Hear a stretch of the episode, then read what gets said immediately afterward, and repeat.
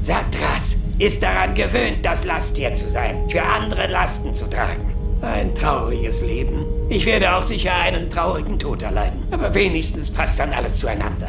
Geht, geht.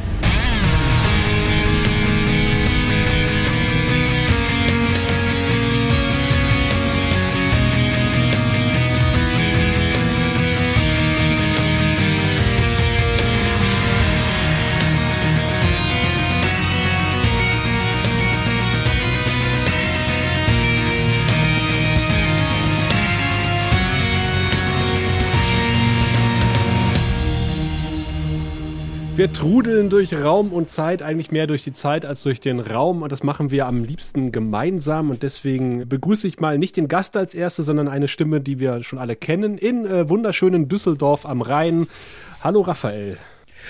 Hallihallo, einen wunderschönen guten, was auch immer. Ja. Und ich bin, ich bin ganz total überrascht, weil ich als erstes genannt werde. Ich war eigentlich noch ja, es ist eigentlich unhöflich, aber wir wollen dem Gast ja den Teppich ausbreiten, über den er jetzt schreiten kann. Wir begrüßen nämlich im wunderschönen Hamburg an der Alster. Geografie.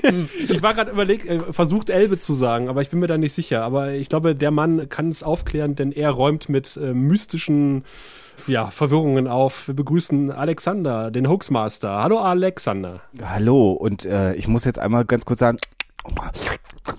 Hoaxmaster besprechen Episode.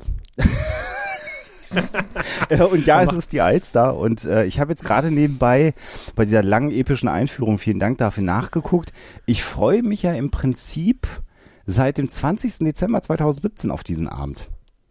Da habt ihr nämlich angefragt, ob ich nicht mal bei euch zu Gast sein könnte und da freue ich mir äh, ein absolutes Schnitzel gerade, dass ich jetzt heute bei euch im äh, wunderbaren Grauen Rat zu Gast sein darf und auch noch dickfällig wie ich bin, so mit die wahrscheinlich besten Folgen von Babylon 5 mit euch besprechen darf. Das äh, finde ich total super, dass das geklappt hat.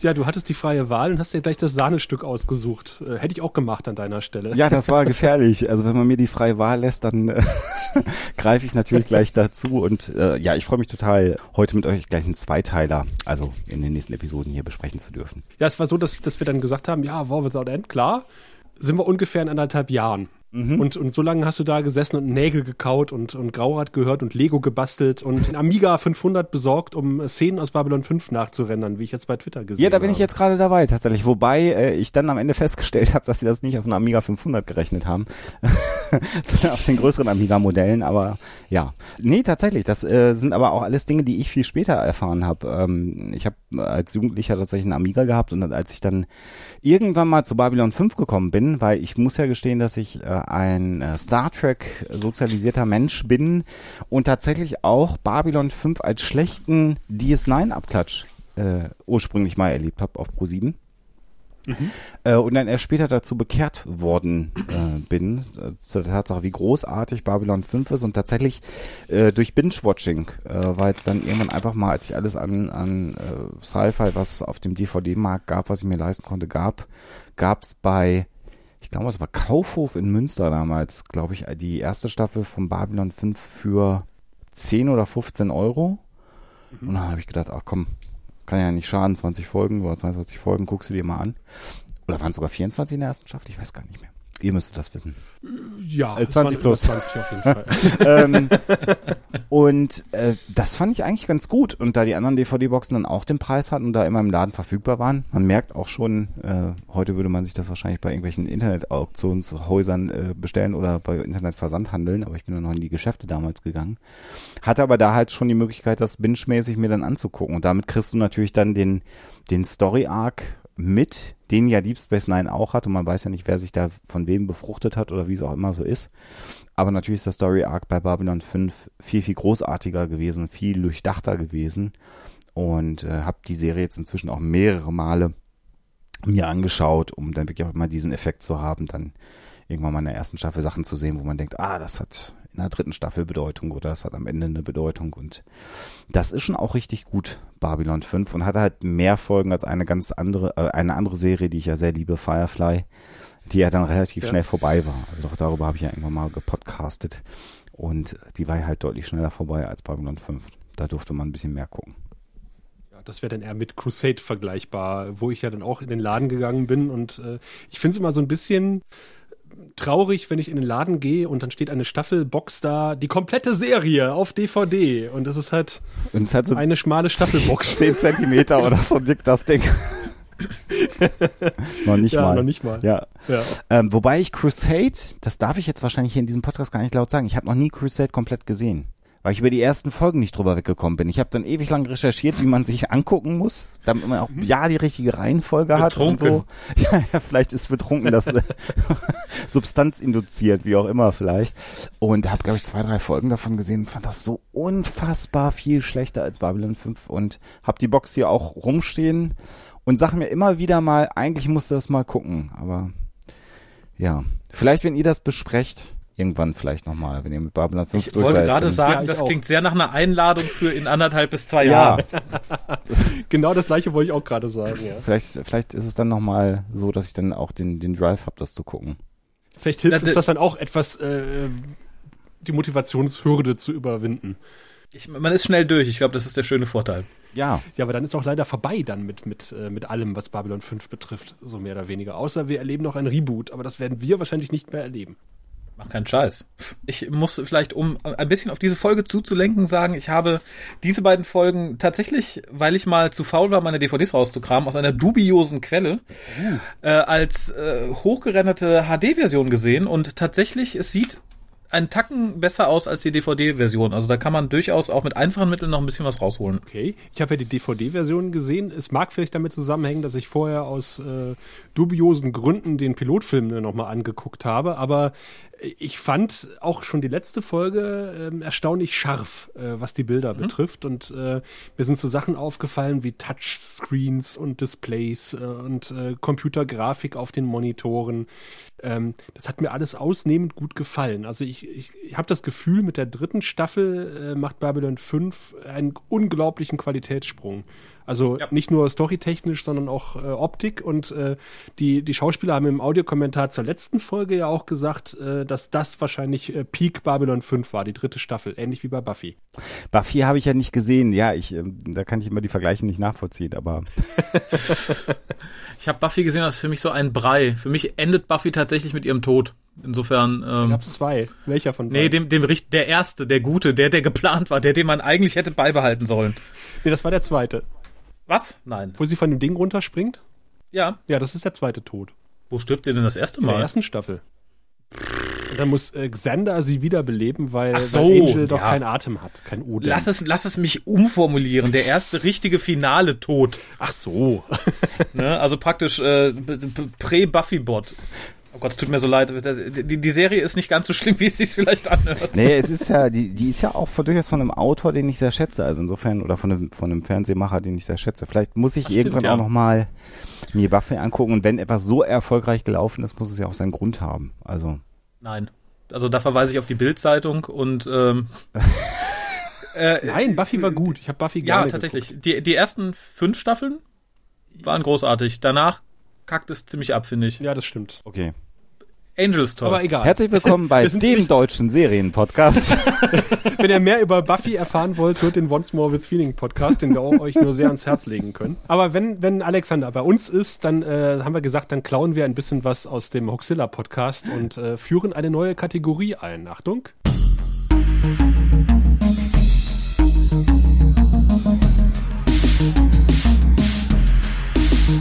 Die Story der Woche.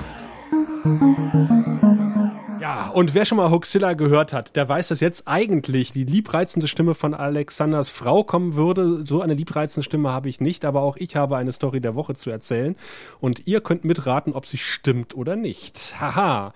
Und zwar wird gerne kolportiert, dass Andreas Katsoulas, der den äh, lieben GK gespielt hat, in der letzten Folge von Babylon 5 fast ohne Make-up als eine Centauri-Wache aufgetreten ist. Ja, stimmt das oder haben wir euch einen Bären aufgebunden? Das erfahrt ihr natürlich am Ende der Folge. Sollen wir raten? Also ich weiß es nicht. Ah, Ich weiß es auch nicht. Ich würde sagen, ja. Wahrscheinlich als lang erfüllter Wunsch, dass er nach all den Jahren mal ohne Make-up auftreten darf. Ich würde sagen, nein, weil Andreas Katsoulas nach allem, was man so hört, äh, so eine Art Method Actor war, der eher ständig in seinem äh, Outfit rumgelaufen ist und auch meistenteils, wie man hört, in seiner Rolle geblieben ist, mal abgesehen davon, dass wenn er rauchen gegangen ist. Und ich glaube, der wollte nicht den Feind spielen, seiner Rolle. Ja, wir werden es erfahren am Ende der Folge. Wo, wo hast du überhaupt den Jingle her? Das ist ja, ich kann mich nicht erinnern, das genehmigt zu haben. So, zack, Klage. Das wird, Jetzt haben wir davon. das wird dir mal gleich Das wird teuer, ruckzuck Raphael, das wird depubliziert. Noch bevor es gesendet wird. Ja, habe ich mir einfach aus einer Folge rausgeschnitten. Jetzt was gesagt, hätte ich dir den geschickt. Aber gut. Das wäre so einfach. Hättest du ja gewusst, was dich erwartet. Das wäre ja schade gewesen. Gibt es jetzt noch mehr Überraschungen? Ja, ja, mal gucken. Du Scheiße. Eine Überraschung wartet gleich auf dich, äh, nachdem wir die Eckdaten der jetzigen Folge präsentiert haben. Und das macht wie immer unser liebreizender Raphael. Ah, vielen Dank, vielen Dank. Die Folge heißt War Without End Part 1 im Deutschen Ranger 1. Sehr, ich finde das immer noch sehr kreativ. Äh, Autor ist JMS, Regie führte Mike Vijar, nehme ich an. Ähm, haben wir uns da auf irgendeine Sprach, äh, Aussprache geeinigt in einem Podcast, den ich nicht gehört habe? Ne, wir hatten alles durch. Äh, Vija, äh, Vija, Veja. Vijar, Vijar, Vijar klingt gut. Äh, Erstausstrahlung in den USA war der 13.05.1996, im Deutschland der 19.01.1998. Und ja, die Wertungen hast du wahrscheinlich wie immer. Ich habe es nämlich nicht notiert. Ah, okay, eine P5-Wertung. Also die USA hat abgestimmt mit 9,28 von 10 Punkten. Und die Deutschen waren erstaunlicherweise großzügiger, was die Punkte betrifft. Normalerweise meckern sie ja eher äh, 9,63 von 10. Das ist also beides auf jeden Fall eine ziemliche Traumnote. Kann man nicht anders sagen. Interessant, wobei es ja ein Zweiteiler ist und ich hätte jetzt erwartet, dass der erste Teil, aber können wir mal vergleichen vielleicht mit dem zweiten Teil. Weil ich den ja noch ein Stück besser finde als den ersten Teil. Mal gucken, ob da die Ratings nochmal nach oben gehen. Ich kann dir sagen, ja, aber äh, wie viel, das werden wir in der kommenden Folge erfahren. Aber noch mehr zum Nägelkauen, das ist ja kaum auszuhalten für Zuhörer. Apropos kaum auszuhalten. Schöne Überleitung. Als Gast hast du die Ehre, und den Inhalt zusammenzufassen dieser Folge. Großartig. Äh, in welcher epischen Breite hättet ihr es denn gerne? Das, von deinem Namensvetter sind wir natürlich äh, äh, po poetische Werke von äh, ganz anderen Dimensionen gewohnt. Ja, da müsste ich mich ja dann äh, an Alexander orientieren, den ich hier an der Stelle herzlich grüße und bedauere, dass er heute nicht dabei ist. Nicht, dass ich euch beide nicht sehr schätzen würde äh, hier in der Sendung. Ich könnte jetzt sagen, Kannst dich aber auch an Thorsten Devi orientieren, der einfach in seiner Zusammenfassung auf den Lurkers Guide verwiesen hat in seinem Buch. Weitere Informationen finden Sie unter. Äh, also ich könnte jetzt natürlich beginnen zu sagen, wir, wir, wir sehen äh, in der ersten Einstellung der Episode sehen wir äh, Minbar und könnte es dann in dieser Geschwindigkeit ähm, Äh, ja, das ist vielleicht etwas zu. Ähm, zu detailliert. Nein, Detailliert. also was, was natürlich diese Folge auszeichnet, ist, äh, dass wir, jetzt muss ich den richtigen Namen sagen, das ist jetzt echt schwierig in dieser Episode, Botschafter Sinclair, er ist ja nicht mehr Captain, sondern Botschafter, nicht Botschafter Sheridan, sondern Botschafter Sinclair, äh, zurückkommen sehen. Das heißt, wir sehen hier nochmal Michael O'Hare in seiner ja, weiterentwickelten Rolle aus der ersten Staffel. Er bekommt genauso wie Dylan eine Nachricht aus der Vergangenheit Minbars mit einem Auftrag, Briefumschläge, die nicht näher definiert sind. Und das setzt in Gang, dass er nach Babylon 5 kommt. Für den Zuschauer wenig überraschend, aber dann, wenn man drüber nachdenkt in der Sendung schon, trifft er dann auch auf Sinclair. Und was parallel passiert, ist, dass Babylon 4 wieder auftaucht. Wir erinnern uns, äh, temporale Verzerrungen und Jerry Doyle wird also äh, dorthin geschickt, um Garibaldi natürlich, um zu überprüfen, was dort vorgeht. Garibaldi findet eine Aufzeichnung, ein, ein Signal von Ivanova, die sagt, wir werden hier vernichtet und er sieht eine Explosion und parallel dazu kommt jetzt also Sinclair an äh, Bord von Babylon 5 und gemeinsam mit Dylan, die ja auch eine Nachricht erhalten hat, überzeugen sie Sinclair, dass sie jetzt zu Babylon 4 fliegen müssen. Und ähm, großer Tenor dieses ersten Teils vom Zweiteiler ist die Tatsache, dass man äh, immer gesagt bekommt, wir dürfen nicht sagen, warum, aber du musst das tun. Das werden wir vielleicht nachher noch ein bisschen ausführen. Und wir erfahren auch noch, bevor sie losfliegen, dass äh, Epsilon, oh Gott, Epsilon 4? Epsilon, hilf mir mal. Drei. Ah, verdammt, ich bin müde. Epsilon 3 auch noch was damit zu tun hat. Also Epsilon 3 sendet ein Signal aus, was dieses äh, Zeitfenster äh, wieder öffnet um Babylon 4. Und äh, wir erleben äh, auch den äh, wiederholten Auftritt von Zathras, der ja Gerätschaften mitbringt. Und über den Verlauf der Episode erfahren wir, jetzt muss ich das nicht durcheinander werfen, aber ich glaube, wir erfahren schon äh, im ersten Teil, was sie mit Babylon 4 vorhaben.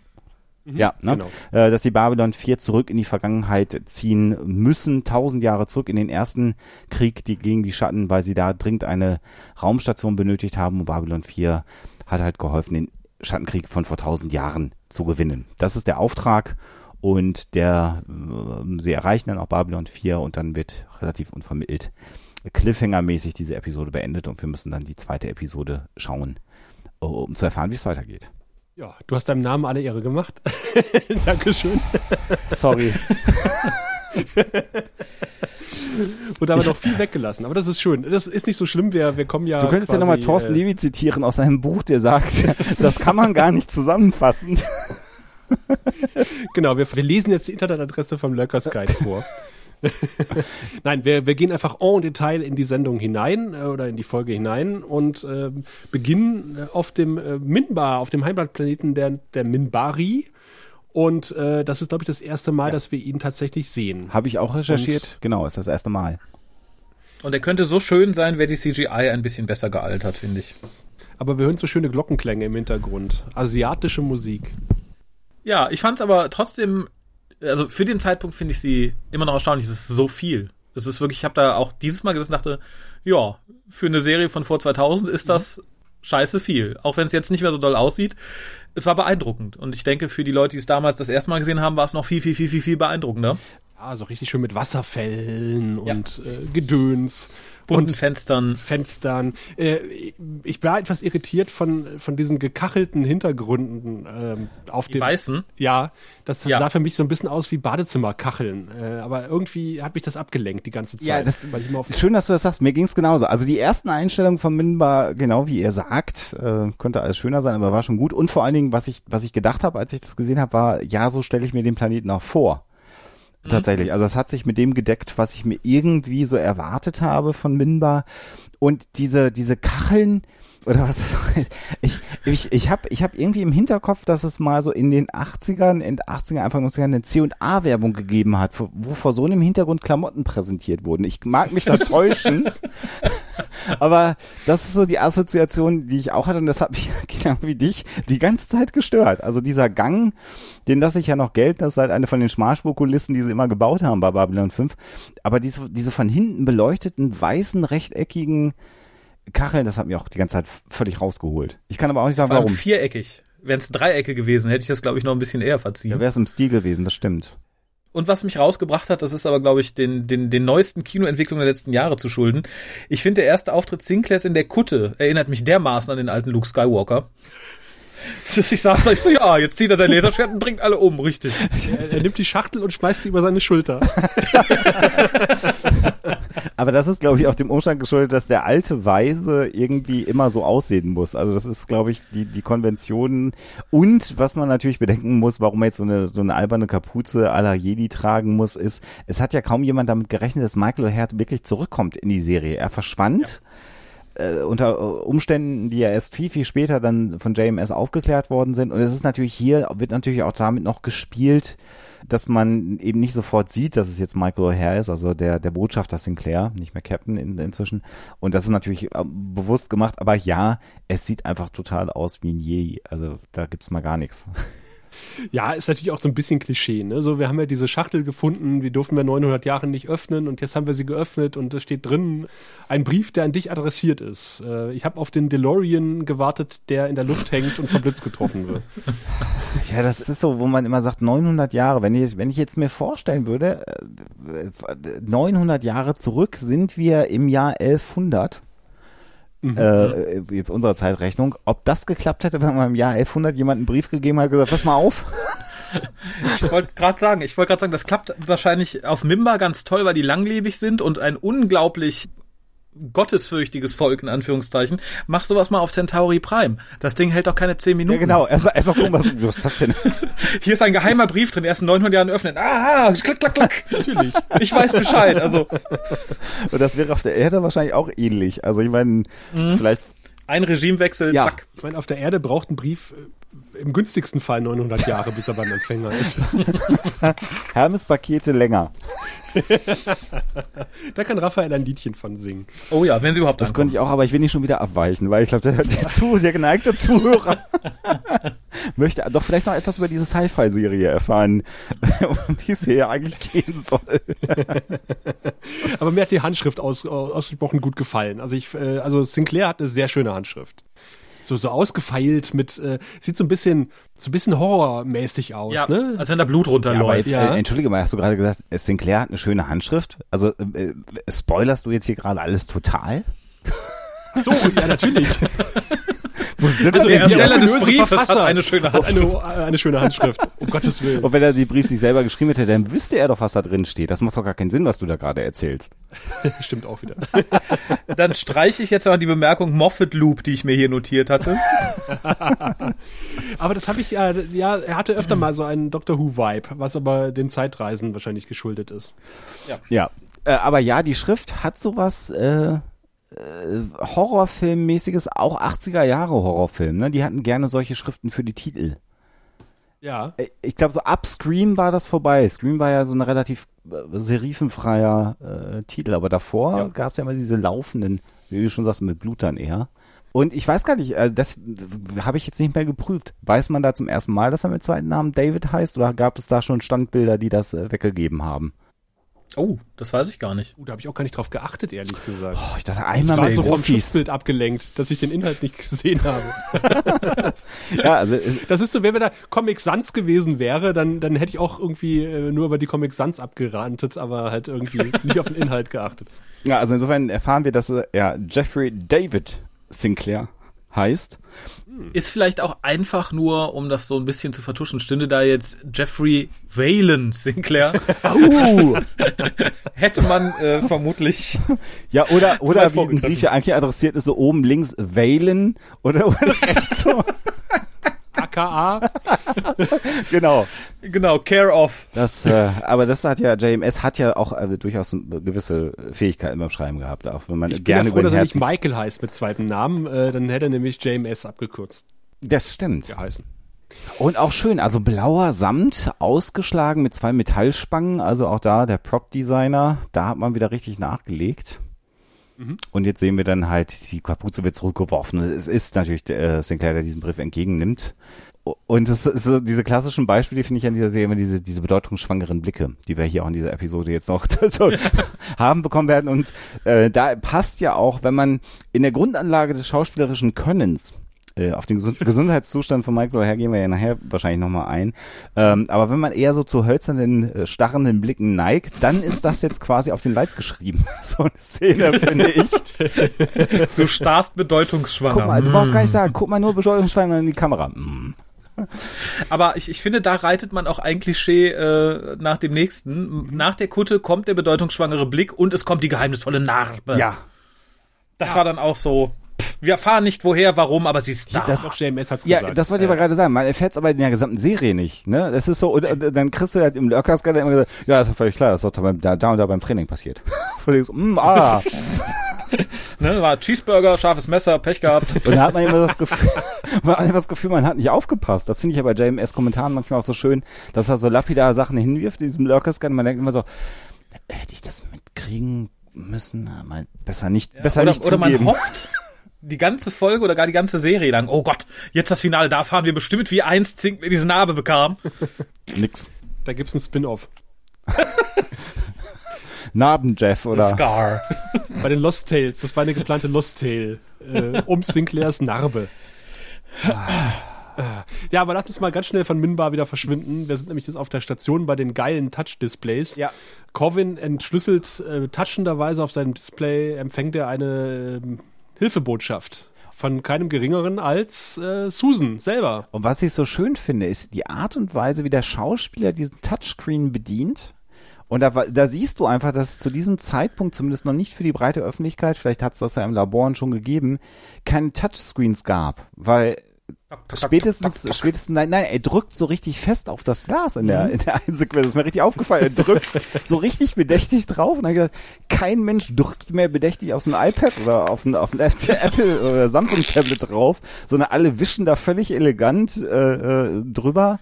Und hier hast du wirklich, Eindruck, er muss das Glas richtig drücken äh, damit es reagiert und äh, Beleg dafür, dass die Vision ja die richtige war, aber die Technologie gab es damals tatsächlich halt noch nicht. Also deshalb Gab es schon, aber auch damals wurde sie gedrückt. Ich erinnere mich ganz dunkel, in meiner Jugend gab es ja eine Apotheke, die hatte einen Bildschirm, also noch so einen Röhrenfernseher bei sich im Schaufenster hängen. Und hinter dem Schaufenster war so eine Matte mit Buchstaben oder Plus und Minus und dann konnte man kleine Spiele draus Oh. spielen, die man auf das Glas tippte. Aber auch da hast du förmlich versucht, durch das Glas durchzudrücken, ähm, um irgendwie den Punkt von links nach rechts zu bewegen. Da musste ich dann dann denken. Da sah ich dann den kleinen Raphael vor der Apotheke stehen. Alter, was hattest du denn für eine Apotheke in deiner Jugend? Das ist ja der Hammer. Bist du auf eine Masterschule gegangen? Und auch heute noch steht der kleine Raphael gerne vor der Apotheke und drückt auf Ja, die ja. Scheibe. genau, aber ohne dass dahinter irgendein Spiel abläuft. Nein, aber da muss ich tatsächlich dann denken, weil das ist genau das, wie sich, glaube ich, alle Kinder damals verhalten haben, als sie sagten, oh cool, da kann man an die Scheibe drücken, dann tut sie das auf dem Bildschirm. So ähnlich wie man, glaube ich, auf Fernbedienung feste drückt, wenn die Batterie leerer wird. Ich habe meine Apotheke gewechselt, nachdem äh, ich festgestellt habe, dass, dass dort immer das Globuli des Monats ausgestellt wurde. Ja, das ist dann auch besser. Ja, kann ich nachvollziehen. Ach, ich sehe gerade, ich Sehr lese gerade in deiner Bio, dass du in Eureka aufgewachsen bist, Raphael. Das macht natürlich dann wieder Sinn. Das, äh, Ich, ich glaube, ihr stellt euch das viel elaborierter vor, als es war. Es war einfach eine komische Matte mit ein paar Zeichen drauf, die an eine das Scheibe ist der geklebt pure war. Neid, weil meine Apotheke nicht so geiles Spielzeug hatte. Ah, kommen wir zurück. Apropos geiles Spielzeug, äh, weil jetzt überspielt ich- Corvin das Ganze nämlich auf seinen iPod, auf ein frühes Modell und äh, trägt denselbigen in äh, das Besprechungskriegszimmer, wo das Ganze nochmal abgespielt wird. Ja, Und Garibaldi verbreitet Frohsinn und Optimismus. Wie immer. Ja, und äh, in diesem Besprechungszimmer bin ich ja auch äh, äh, sehr, sehr begeistert davon, von diesem Wandgemälde, was ja eigentlich ein äh, Monitor äh, wahrscheinlich darstellen soll, oder? Also Aber ein großer Wandteppich ist, glaube Und ich. diese uns unsinnige Be Be Bezeichnung, dass es sich um Quadrant 14 geht und halt wie in allen Sci-Fi-Serien, äh, also eine, eine dreidimensionales Gebilde in zweidimensionale Quadranten aufgeteilt wird. Das äh, finde ich ja na äh, ist nachvollziehbar, weil sonst ist der Zuschauer ja auch gerne mal überfordert. Äh, aber irgendwie, äh, wenn ich das so sehe, habe ich das. Garibaldi wäre sonst auch überfordert, glaube ich, so wie der davor steht. flach. Naja, aber der hat doch in seinem, der hat doch in seinem Vater einen Autopiloten, oder? Damit er dahin findet vorher. Also bei Garibaldi würde ich sagen, äh, warte mal, Sektor, äh, welche Nummer? 14 Genau. Galax- neun Parsecs links Galaxie, abbiegen. genau. Aber, aber das finde ich ganz schön. Er macht sich ja jetzt äh, auf den Weg. Ähm, das hat ja der Captain genehmigt. Aber- aber lieber Sascha, sich das an. ich- ich- ja, es kommt noch was dazwischen. Äh, ich Ich, weiß. wollte jetzt sagen, weil das ist ja, da, da schlägst ja Warlonen äh, quasi in, Ja, dein, in deinem sagen. Lilafarbene Lilafarbene, Ah. lilafarbene Warlonen. Ja, ich wollte gerade sagen, den leberwurstfarbenen Koschersatz äh, unterschlägst ja, du stimmt, der uns. kommt ja auch Der noch. kam vorher. Ja. ja, natürlich. Also vor dem Raum. Ich war jetzt, deswegen habe ich eben gerade so geschwiegen, als du sagst, der Corvin läuft mit seinem iPod und habe ich gedacht, Moment, ich bin doch erst wieder in der C&A-Reklame. in der, in der äh, Sinclair Werbung für Umhänge macht. Und äh, da kommt dann eben durch, dass Sinclair zutiefst äh, bewegt ist, also sein Minbari-Freund, der ihm die Kiste gegeben hat, äh, ne, kriegt, erfährt also, dass Sinclair zutiefst bewegt ist von dem, was er gelesen hat. Und da haben wir dann auch das erste Mal die Aussage, darüber kann ich jetzt gerade mal nicht reden. das ist so, was bewegt dich? Äh, viel, aber es tut mir leid, ich kann nicht darüber reden. Und es ist dann auch wenig hilfreich, dass sich dann ein Vorlone noch in dieses Gespräch mit einmischt, der ja im Prinzip auch nichts sagt. Ähm, der arme Ratten. Äh, der, erst fragt er so, ja, es geht mich ja nichts an, aber äh, was steht drin?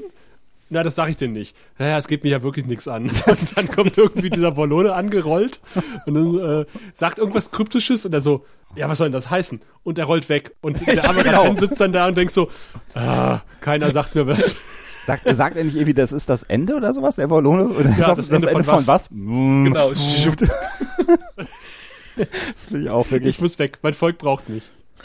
Aber ist das Leber, ist du, ist du Leberwurst, die diese, also ich esse ja keine Leberwurst mehr, aber äh, ist das Leberwurst, deren, die, also die Farbe isst du noch? Nee, nee nicht, nicht, ich esse auch keine Leberwurst mehr, aber so ungefähr die Farbe vor Ort. Gerade wenn, wenn jemand die Screen Captures aufhaben sollte, die ich auch aufhabe, auf dem letzten Bild eben dieses Leberwurst-Wallonen, äh, hat er tatsächlich Leberwurstfarben. Nicht mit diesen Adern, die dich durchzieht, aber so die Grundfarbe. Ich habe ich hab tatsächlich die DVD nebenbei immer so ein bisschen am Laufen. Insofern mag da die Farbe dann etwas anders sein als im Screen Capture. Das, das kann sein, aber. Oh, Screen Ca ja. Capture. Ich, das, wenn ich das Astra auf habe, kann ich das Wort aber auch nicht mehr sagen. In dem Bildschirmfoto. Man muss auch mal deutsche Begriffe, finde ich. Äh, ja, stimmt, das, da hast du auch recht. mal wieder benutzen. So, aber jetzt wollte jetzt sind wir nämlich bei Garibaldi, der gute Laune verbreitet und äh, sich entscheidet, äh, ich muss da mal hin. Äh, mal eben nach Sektor 14.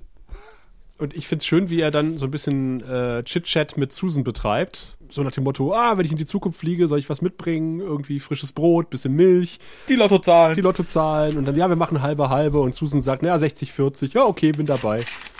Das, umgekehrt. Oder umgekehrt. Äh, das fand ich schön.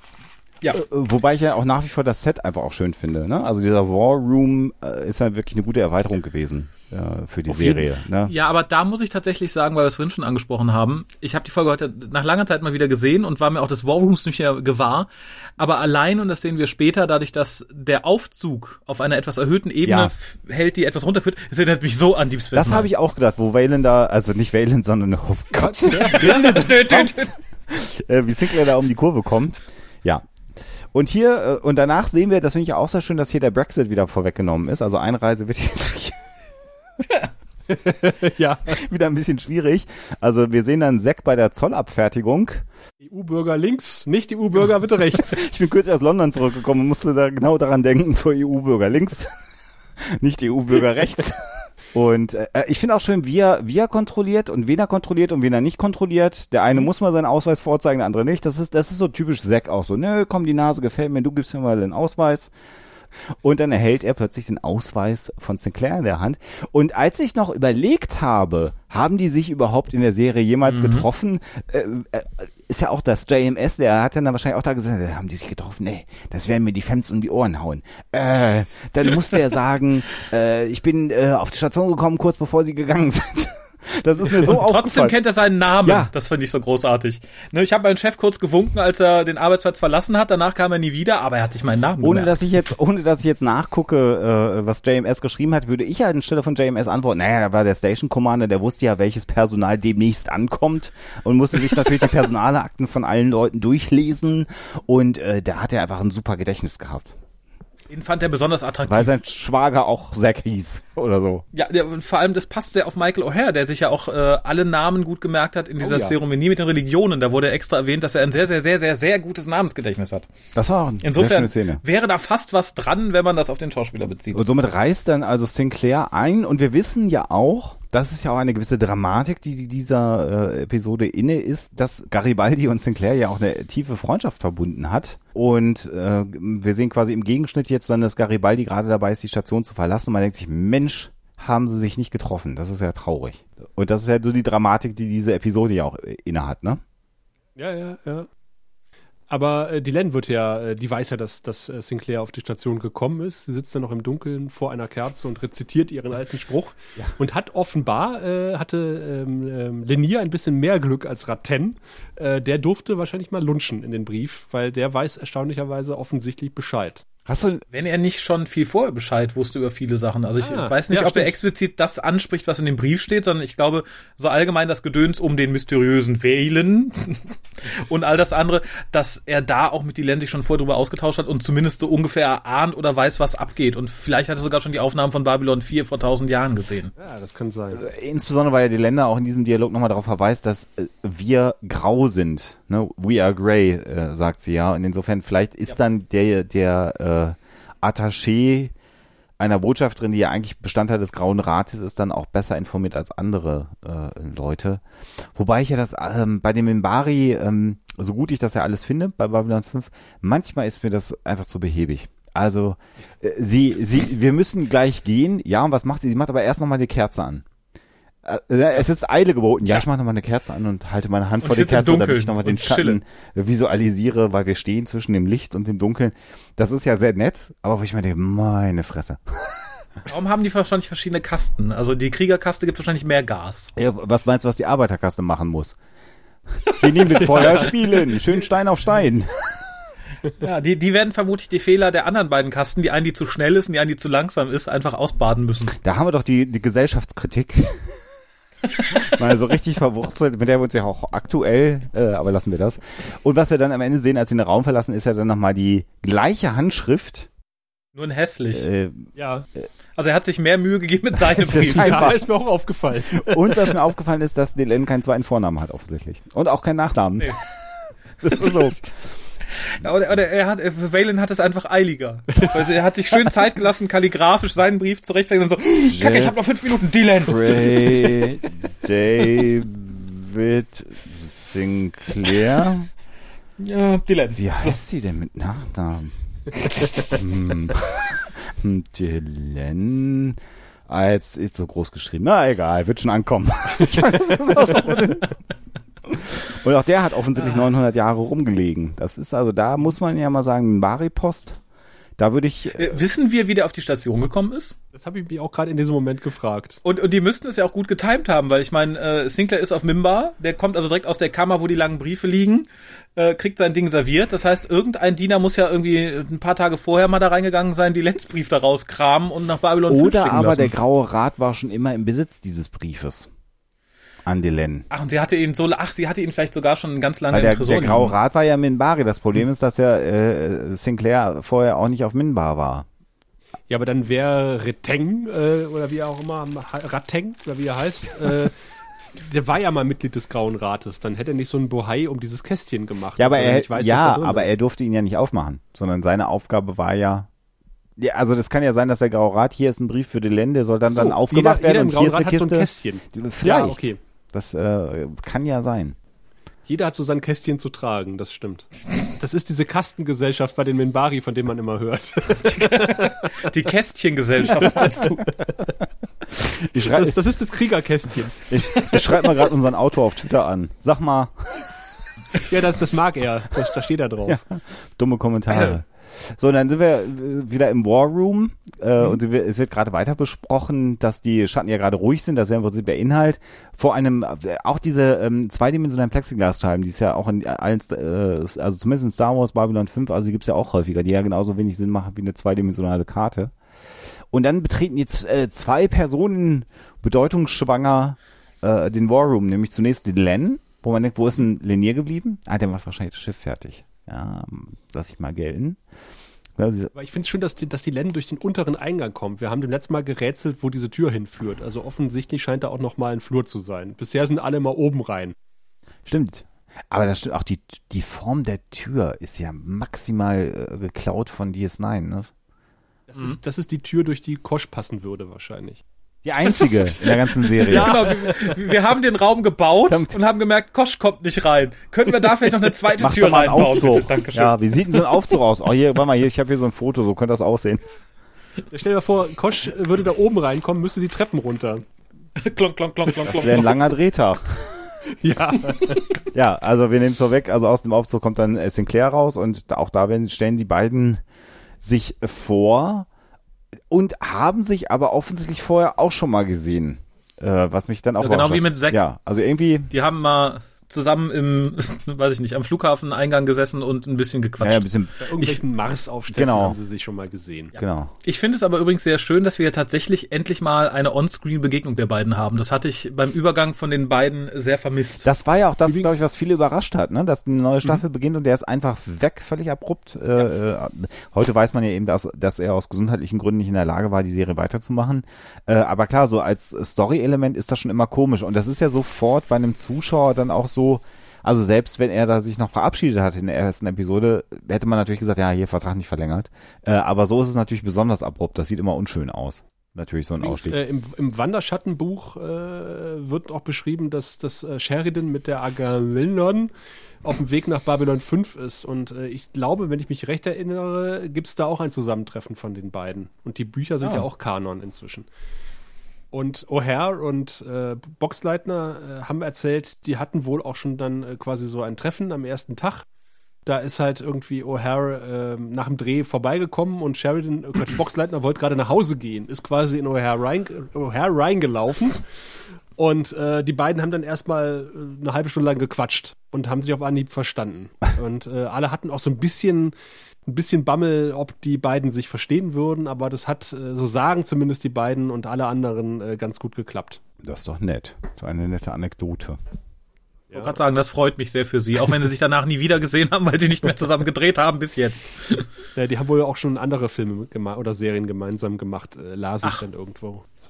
Ich weiß aus, aus der Lameng nicht mehr welche, aber ich finde es halt sehr schön, dass die Len ja irgendwie so bedeutungsschwanger reinkommt und sagt, ja, da kommt jetzt noch jemand, der uns hier aufklären kann. Und in dem Moment kommt halt durch die andere Tür in Sheridans Rücken halt der, der gute Sinclair und sagt, ich komme ja auf Stichwort.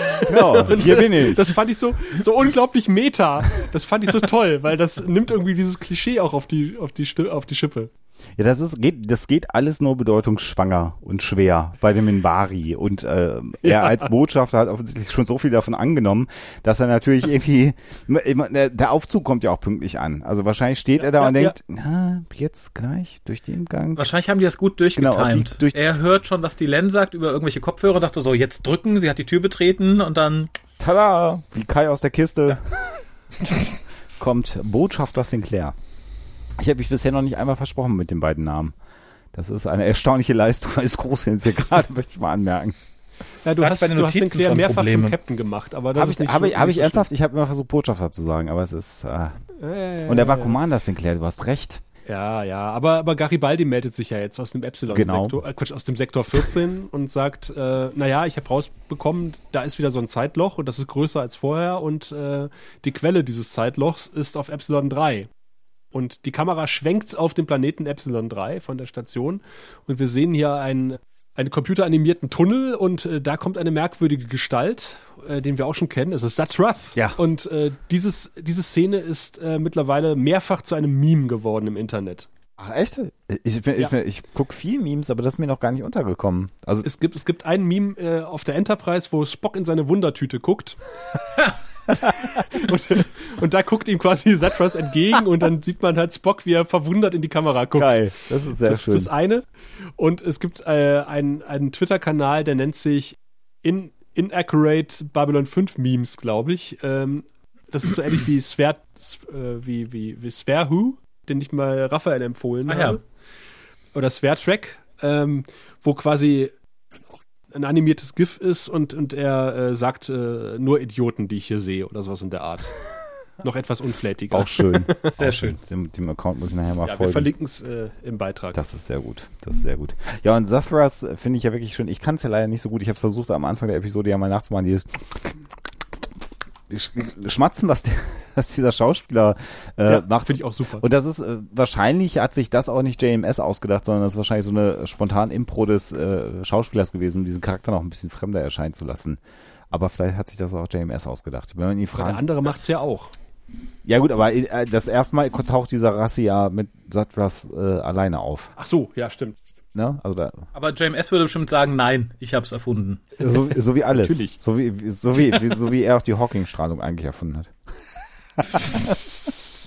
Die Fehler machen andere. Die Innovationen hat JMS erfunden. Genau. Und ich finde ja diese, diesen, diesen Mantel, den der trägt, finde ich ja bis heute auch geil, ne? Der so ein, der einen Buckel macht, der gar kein Buckel ist. Durch diese, durch diese Biberschwänze, Fuchs. Da wäre jeder Manta-Fahrer neidisch Ja, gewesen ja. in den 90ern.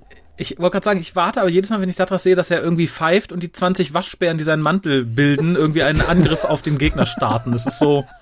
Das könnte ich mir gut vorstellen. Also sollte er einen Spin-off kriegen, wäre das die Angriffswaffe seiner Wahl. Und dann fupp, hat er keinen Mantel mehr, sondern 20 Waschbären um sich rum. Ah, sehr schön. Ich fände ich fänd's aber auch schon, es wär, wäre schon ausreichend, wenn er so schnell laufen würde, dass die wie an so einem Manta fliegen würden dahin. Das, ist auch, das finde ich optisch schon sehr, sehr schön an diesem Wandel. Aber ja, ich glaube, also bei den Zuschauern glaube ich, diese Episode, weil ähm, die, die Babylon Squared Episode, ich weiß leider gerade den deutschen Titel nicht, die ja dieser, diesem Zweiteiler vorangegangen ist, war ja schon sehr beliebt, weil Zeitreisen irgendwie ja schon auch cool sind und Babylon 4, endlich sieht man mal eine Vorgängerstation. Und da ist ja auch dieser Charakter von Zathrath glaube ich, sehr, sehr gut angekommen. Also ich fand den auch cool, weil der so durchgeknallt war, dieser Charakter. Und man hat ja auch wirklich in weiten Teilen keine Ahnung, was dieses, was dieses Wesen, was ja auch gar nicht weiter beschrieben wird, vor sich hin faselt in dieser Episode. Und nicht nur taucht jetzt äh, Sinclair wieder auf, also der ehemalige Commander Sinclair, nicht Captain, wie einige Leute behaupten, sondern Commander Sinclair, jetzt Botschafter Sinclair.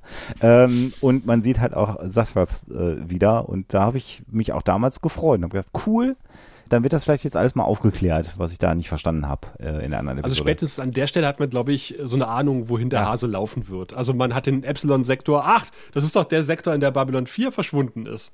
Und man sieht Zatros wieder, man sieht die große Maschine wieder. Man, ah, okay, jetzt äh, geht's hier mal rund. Jetzt werden ja die Auflösungen gleich kommen wahrscheinlich. Genau. Und wir sehen ja auch nur Drahl nicht, weil der zu dem Zeitpunkt, als die Serie, also die Episode gedreht wurde, äh, Theater gespielt hat und nicht verfügbar war. Also eigentlich hatte man geplant, Drahl das alles äh, machen zu lassen, die Exposition auf Epsilon 3, aber der konnte halt nicht. Und dann musste das halt Saphras mit seinem Kumpel erklären. Also so ist das zustande Ja, gut, das gekommen. ist auch schön. Ja, passt gut. Fand ich sogar noch ein bisschen schöner, muss ich Ja, sagen, ja ich. wobei ich auch den Drahl-Darsteller ganz gerne sehe. Ja. Äh, weil der Ja, so aber- ein bisschen melodramatisch und theatralisch daherkommt, aber Ja. Satras ist halt auch cool. Also noch cooler. Und der ist, der hat aber so eine gewisse äh, äh, Leichtigkeit auch, äh, der Drahl-Schauspieler. Also der ist ja nicht der typische ähm, äh, Minbari, deswegen fand ich ihn immer so lustig, weil der ja. so, ein- so ein kleines Zwinkern im Auge halt auch hatte. Äh, also Sheridan will ja am liebsten runter nach Epsilon 3 und das untersuchen und die Len sagt, nein, nein, da haben wir keine Zeit für, wir müssen jetzt los und Sheridan fragt, warum müssen wir denn jetzt los? Weil wir immer schon jetzt losgeflogen sind und Sheridan sagt, äh, das ist etwas äh, Circular Reasoning, sagt er im Original. Was auch- Ich frag mich, wie man das übersetzt hat. Äh, Ring, Ringschluss, Ring, Ring-Argumentation, irgendwie sowas. Hm, Ich müsste das eigentlich wissen, aber ich kenne es auch in einem englischen Begriff tatsächlich. Zirkelschluss. Ah, ein Ich glaube, Zirkelschluss. Ist das Wort, äh, was man benutzen würde vielleicht. Und das ist ja auch eine Sache, das funktioniert ja auch im Wesentlichen nur in, in TV-Serien. Also Leute dadurch zu motivieren, dass man ihnen nicht sagt, warum. Ja. Also das ist so, wo ich immer denke, boah. Und am Ende so einer, einer Episode erfahren die ja sowieso alles. Das hat mich hier bei dieser Episode jetzt beim, beim nochmaligen Schauen auch unfassbar genervt, weil in dem Moment, wo jetzt Dylan gesagt hätte, nein, wir können jetzt nicht und ich musste auf Planeten, so nein, wir müssen jetzt los, warum müssen wir los? Mann, weil wir Babylon 4 in der Vergangenheit holen müssen, damit vor tausend Jahren der Krieg gewonnen wird. Ach so, ja, dann lass uns doch mal fliegen. Ich meine, das wäre viel einfacher gewesen und er erfährt es doch sowieso. Also ich meine, das ist so dieses, dieses, Ja, aber ich, dann wäre die Folge nur halb so lang, glaube ich. So oft wie wir hier in Sackgassen rennen, argumentativ, weil dann gesagt wird, nein, das kann ich dir nicht sagen oder hm. Ja, es ist Ähm, natürlich ein klassisches Element von Storytelling natürlich auch und um den Zuschauer auch an der Stange zu halten, aber es ist halt einfach so doof. Nein, wir dürfen da Ja. niemals drüber reden. Das könnte die Zukunft gefährden. Und zehn Minuten später, so, ich mache hier mal kurz einen Dia-Vortrag an, weil jetzt sind wir ja gerade nicht mehr auf der Station, jetzt kann das Universum nicht explodieren. Oder also es gibt ja keinen Grund, warum sie es irgendwann dann doch erzählen können. Also das schon, finde ich schon sehr, sehr amüsant. Ja. Ja, ja. Und ich bedauere sehr, dass es nicht wieder um das Schließen von äh, Kleidungsstücken geht, äh, als sie nach äh, Babylon 4 fliegen. Also die, die Einstellung finde ich ja sehr ähnlich. Also Sinclair Ja. mit, mit Sheridan jetzt zusammen, hinten noch Marcus. Aber eigentlich sitzen sie ja wieder wie die drei von der Tankstelle in diesem Shuttle drin. Und das wäre doch eine prima Gelegenheit zu sagen, sagen und äh, dein Mantel, ja, rechter Arm, linker Arm. Also zumindest Marcus und äh, ähm, Sinclair könnten sich darüber ja austauschen, wie sie sich so ihre Umhänge überwerfen. Aber Sinclair hüllt sich ja lieber in Schweigen als in Mäntel. Also beides macht er gerne. Oder in kryptische Ah Andeutungen. ja, dieser, dieser schöne Aussage, ne, dass er keine geraden Antworten mehr geben kann. Und man, wie war das? Man, man müsste sich, Kopfüber von der Decke Spiegel hängen. von der Decke. oh, dann genau. würde man es verstehen, ja, aber nur weil man bewusstlos wird und eine Vision bekommt. was genauso gut Genau. ist.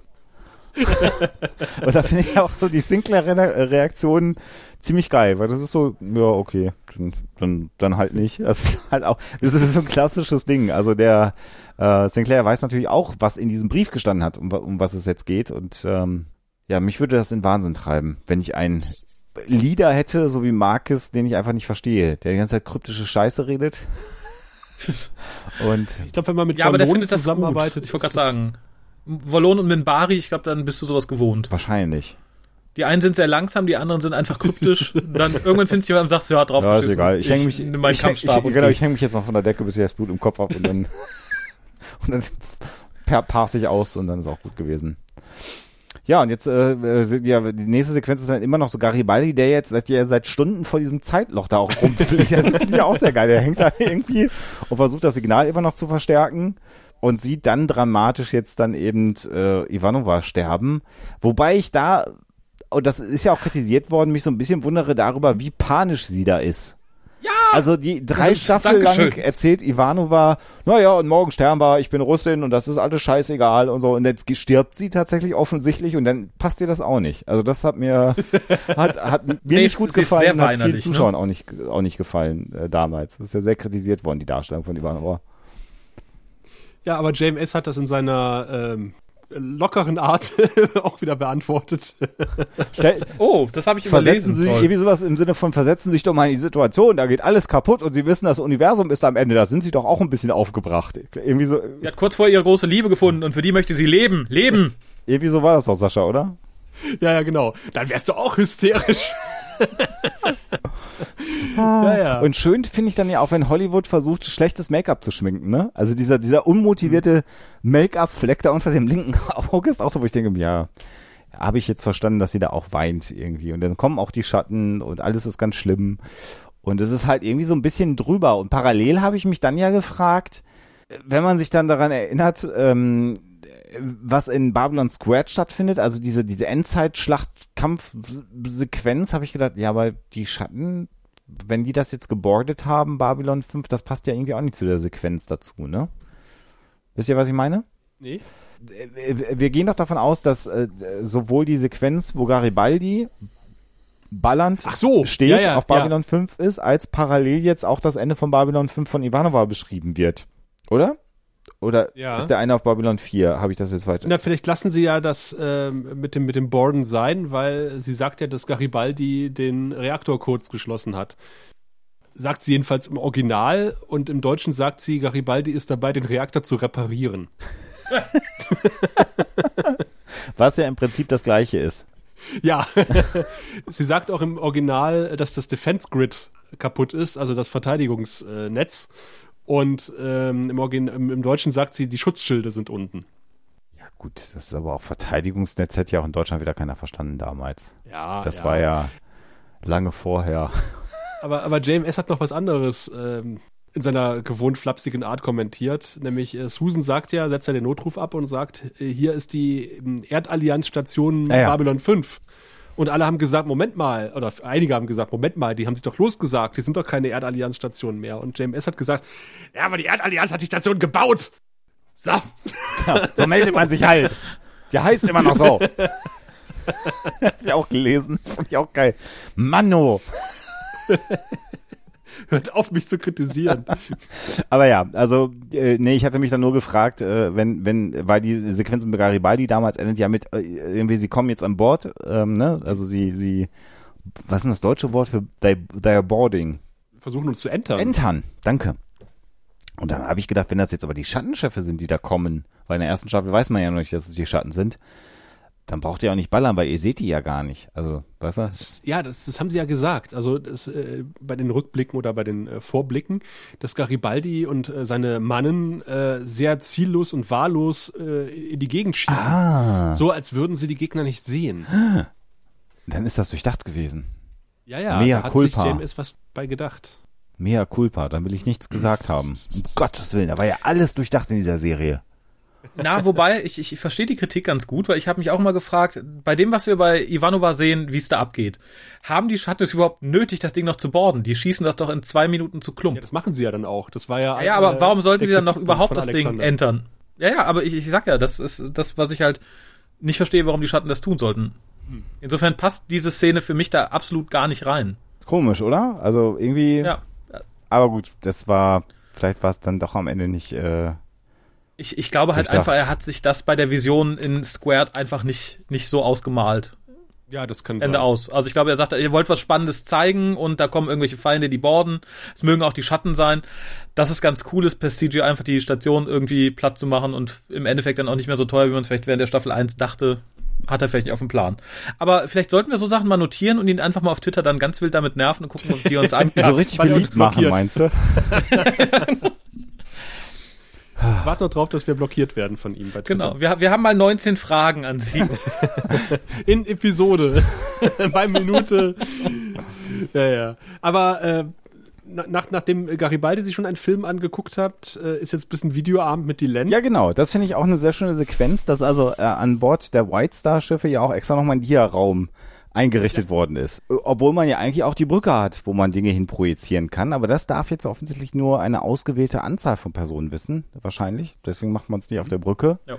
Wobei, wenn sie Englisch reden, würden die Mimbari das ja auch nicht verstehen, weil das haben wir ja auch gelernt, dass die gar nicht Englisch können. Sagen die, dass sie das nicht verstehen. Aber schicke Sessel haben sie da. Finde ich. Also. Das stimmt. Und ich, das ist doch, das ist doch ein Redress von der Brücke, oder? Mal ganz ernsthaft. Ja, ja, würde ich Ja. auch sagen. Also, ja, danke. Ja, genau. Und jetzt wird also das erzählt, was Delenn vor, sagen wir mal, drei Minuten Serienzeit nicht erzählen konnte. Das erzählt sie jetzt. Das, das ist das, was ich meine. Das ist so absurd. Nein, du musst jetzt hatte sie keinen. Projektor. Genau. Ja, ach so, der, mein, mein, ach so. Die glauben mir nicht, wenn ich ihnen das nur sage. Das muss ihnen nur, zeigen. äh, wenn ich das hier in diesem Planetarium auf der White Star Verstehe. Äh, spiele. Verstehe, ja, ja, ja. Sachadum. Sa äh, Zachadum. Naja, gut, also hier erfahren wir jetzt halt äh, Expositionen, äh, dass äh, vor tausend Jahren die Schlacht ja schon schlecht äh, ausgesehen hat gegen die Schatten und es dann ja eine Station am Ende gab, die dafür gesorgt hat, letztendlich, dass man die Schatten zurücktreiben konnte und das war halt Babylon 4. Also der Auftrag ist jetzt, wir müssen Babylon 4000 Jahre in die Vergangenheit holen, weil, und das ist ja auch wieder interessant in der ganzen ähm, Story-Arc-Geschichte, ja die Schatten nie wirklich besiegt worden sind, aber sie sind so sehr dezimiert worden vor tausend Jahren, dass sie sich dann zurückgezogen haben, zunächst mal. So, da, also der Effekt ist ja auch nicht, wir gewinnen gegen die Schatten vor tausend Jahren, sondern wir können sie so weit schwächen, dass tausend Jahre Ruhe ist. Ähm, da bleibt man sich ja dann doch treu, um, um diese Diktion von alle tausend Jahre geht's wieder los, ähm, aufrecht zu erhalten. Äh, Sie laufen dann irgendwann auch über die Flure des Raumschiffs. Und was ich da so absurd finde, ist der, dass, dass da so ein DJ rumsteht auf einem der Flure. Der Minbari-DJ. so völlig unmotiviert. Da wir auch Das ist der beste Job, den man kriegen kann auf diesem Minbari-Schiff. Vielleicht verteilt er Snacks. Ja, oder, oder macht die Fahrstuhlmusik. Irgendwie. so, jetzt mal ein bisschen Glocken klingeln. Paling, paling. Aber um noch mal ganz kurz in die Äh, Lenz-Exposition Entschuldige, äh, ja. reinzu, reinzukommen. Also äh, die Schauspieler haben auch selber gesagt, wenn irgendwie Expositionen zu äh, liefern ist, dann nimmt man Mira Forland, weil sie darf, macht das am besten von allen. haben, sie dann, haben, haben sie dann im Audiokommentar sie auch schon nachgemacht. Dann so, thousand years ago. Und äh, es, es ist ja tatsächlich so, dass sie quasi nicht nur Babylon 4 zurück äh, liefern müssen, äh, 1000 Jahre in die Vergangenheit, sondern auch noch mal vier Jahre in die Vergangenheit reisen müssen oder kurz oder sechs Jahre im Grunde genommen, weil die Schatten haben ja dann irgendwie auch erkannt, Ach ja. wa- was das für was das für eine Station ist, die da gebaut wird und versuchen halt eine Bombe dorthin zu schmuggeln und wir sehen in historischen Aufnahmen wie diese Bombe Richtung Babylon 4 geschafft wird, aber zerstört wird von der weißen Stern. Und das ist der Moment, wo alle aufspringen. Und ähm, ich hab's, äh, weiß noch, dass ich damals auch aus dem Sessel aufgesprungen bin, als ich das gesehen habe. Also ich fand das äh, sehr gut offensichtlich, äh, diese Exposition überliefert, äh, weil ich fand sie auch sehr spannend. Und mich hat's damals wirklich aus dem Sessel gehauen. Äh, Ja, weil man dann auch nochmal den Bezug zu der anderen Episode hat. Gut, dass du es ansprichst, habe ich natürlich komplett vergessen. Aber heute wissen wir natürlich mit ein bisschen Abstand und der liebevollen Kritik, die wir ja auch an, an dieser wunderbaren Serie üben, dass das einfach nur ein Plothole ist, was geschlossen werden musste. Weil es macht ja sonst gar keinen Sinn, erstmal nur vier Jahre in die Vergangenheit zu reisen. Und man erfährt ja in der Folge davor nicht, also in Babylon Squared sieht man ja nicht, dass draußen da Schatten sind. Das hat ja gar keiner mitgekriegt. Ja, ja. Und, die, und die Musik fand ich auch großartig. Äh, Ja. in dieser Szene, um jetzt mal Raphaels äh, Part zu übernehmen, der normalerweise Ja, bitte, für bitte. Musikloben zuständig ist. Was ich dagegen etwas merkwürdig fand, ähm, dass ähm, Sinclair ja sagt, ja, natürlich, da bin ich dabei, ich habe sehr vertrauenswürdige Informationen, guckt dabei so ein bisschen die Len äh, zweideutig an und äh, Marcus sagt, ja, wenn Ranger 1 dabei ist, bin ich auch dabei. ja, und führe Susan- mein Führer. Genau. und, und Susan sagt, ich habe verstanden, I'll be in the car. Aber das kann sie nicht gesagt haben, oder? Doch. ja? Ja. Hat sie gesagt. Okay. Warum? Ich dachte so, nach dem Motto, ich warte im Auto. Ich, ich hab, ja, ich, ich, jetzt müsste man gucken, wie das Idiom noch zu verwenden ist im, im Englischen, aber ich, ich habe die Aussage tatsächlich so verstanden, ich komme mit, also ich sitze schon drin im Auto. Also, Ah, ach, okay. so, ich, ich bin dabei, ich bin, ich bin eh schon dabei. So auf der Ebene. Ah, okay. Weil, Aber es macht natürlich- Mir kam das etwas. es macht natürlich etwas, überhaupt keinen äh, Sinn. Wie ein Fremd, genau. In der Zukunft irgendwie, obwohl wir sagen manchmal auch merkwürdige Sachen, die äh, mittlerweile irgendwie keine Bedeutung mehr haben im Grunde Da genommen. ist die Mark nur noch 50 Pfennig wert. Ja. Stell dein Licht mal nicht unter den Scheffel. Ja, genau. Ich lege jetzt auf. Ja, genau. so wie der Minbari-DJ im Flur. ja, Wobei ich die Szene sehr mochte, muss ich sagen, in dem Flur. Vor allem als Tatras dann dazukommt und die Ja. beiden total anstrahlen. Sagt, dich finde ich super, dich finde ich auch super. Du bist generell toll, aber wir müssen uns beeilen. Komm, komm, komm. Aber da denke ich doch noch mal so, was, was hat der Bühnenbildner und der Regisseur so, was, was veranlasst die?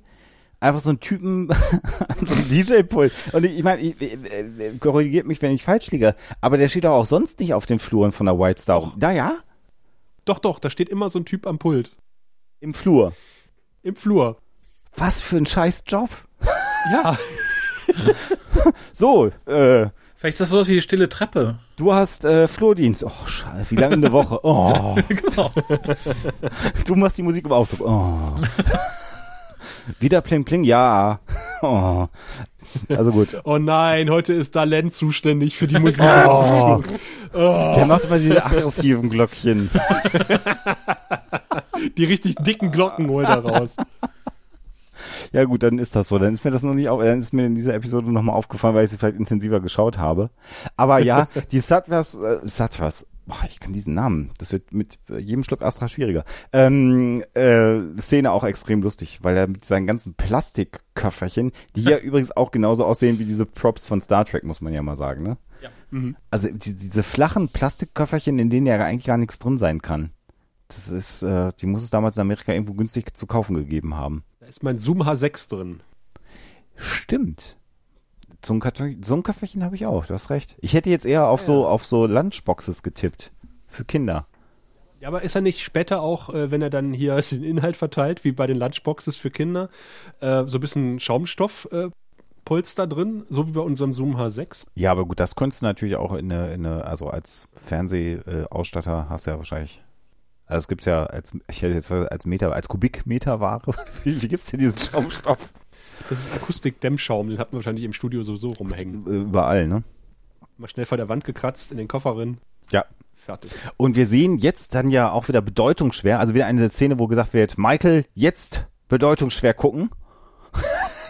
Weil er erkennt ihn jetzt ja und dann sehen wir eine Rückblende auf Babylon's Grad gleich, wo also nochmal der erste Auftritt von Safroth nochmal gezeigt wird. Hier noch in schwarz-weiß und äh, ich spoiler mal die nächste Podcast-Episode, dann später noch in Farbe. Also diese Szene sehen wir im Verlauf der Serie sogar dreimal.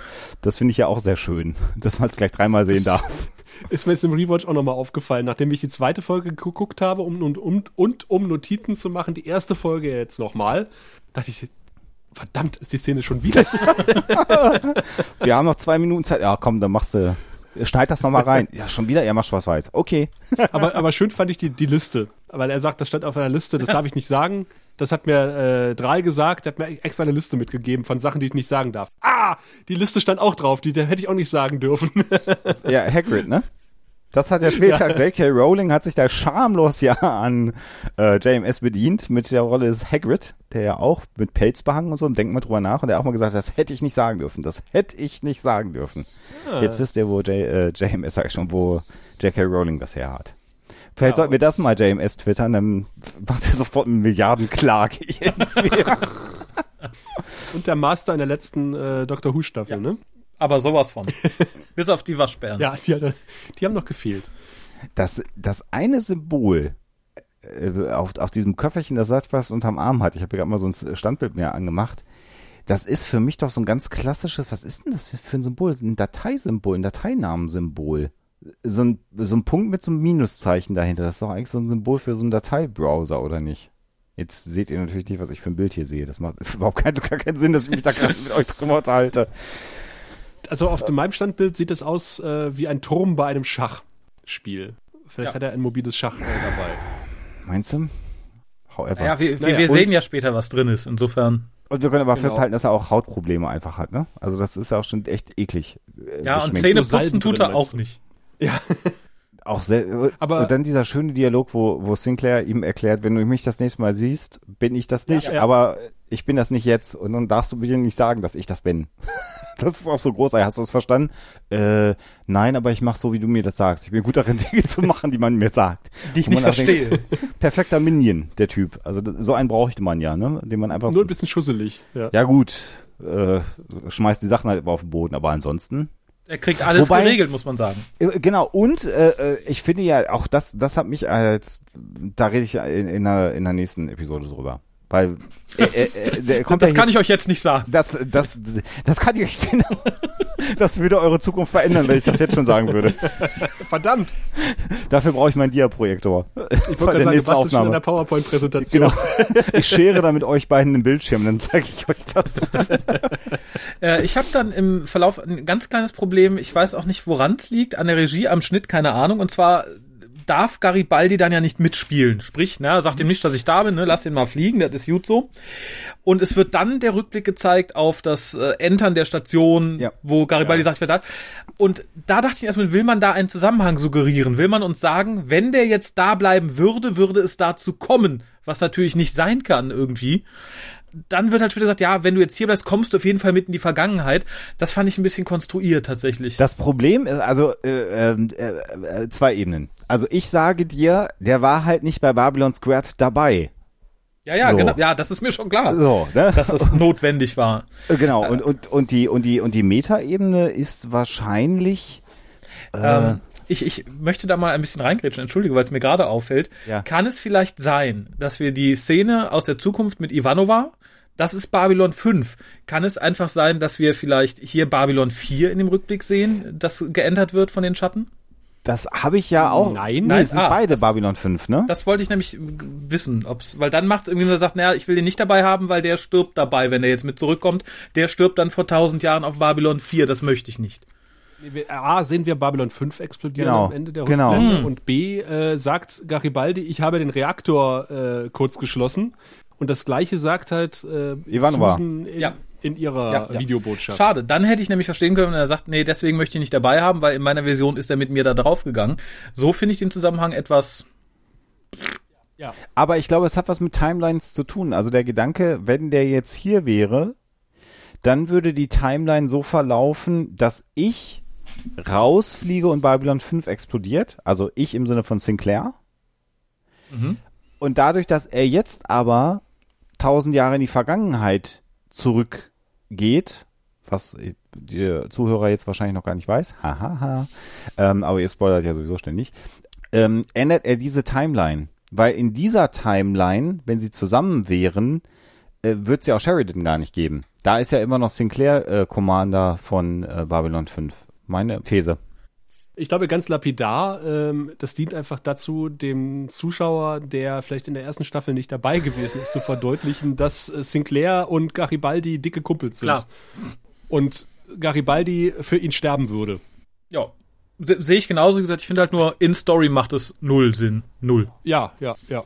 Und das finde ich etwas schade. Zumal Ja, und, äh, hat ja auch Major Krantz in äh, Babylon Squared gesagt, dass äh, jeder andere Visionen hat und eigentlich war das Garibaldis Vision. Ja.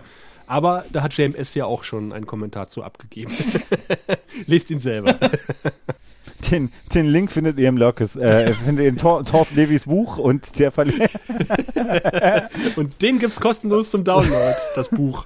Wir verlinken es in den Show Notes. Ja, aber im, im Buffy-Podcast würde ich das dann verlinken, damit es ein bisschen spannender bleibt.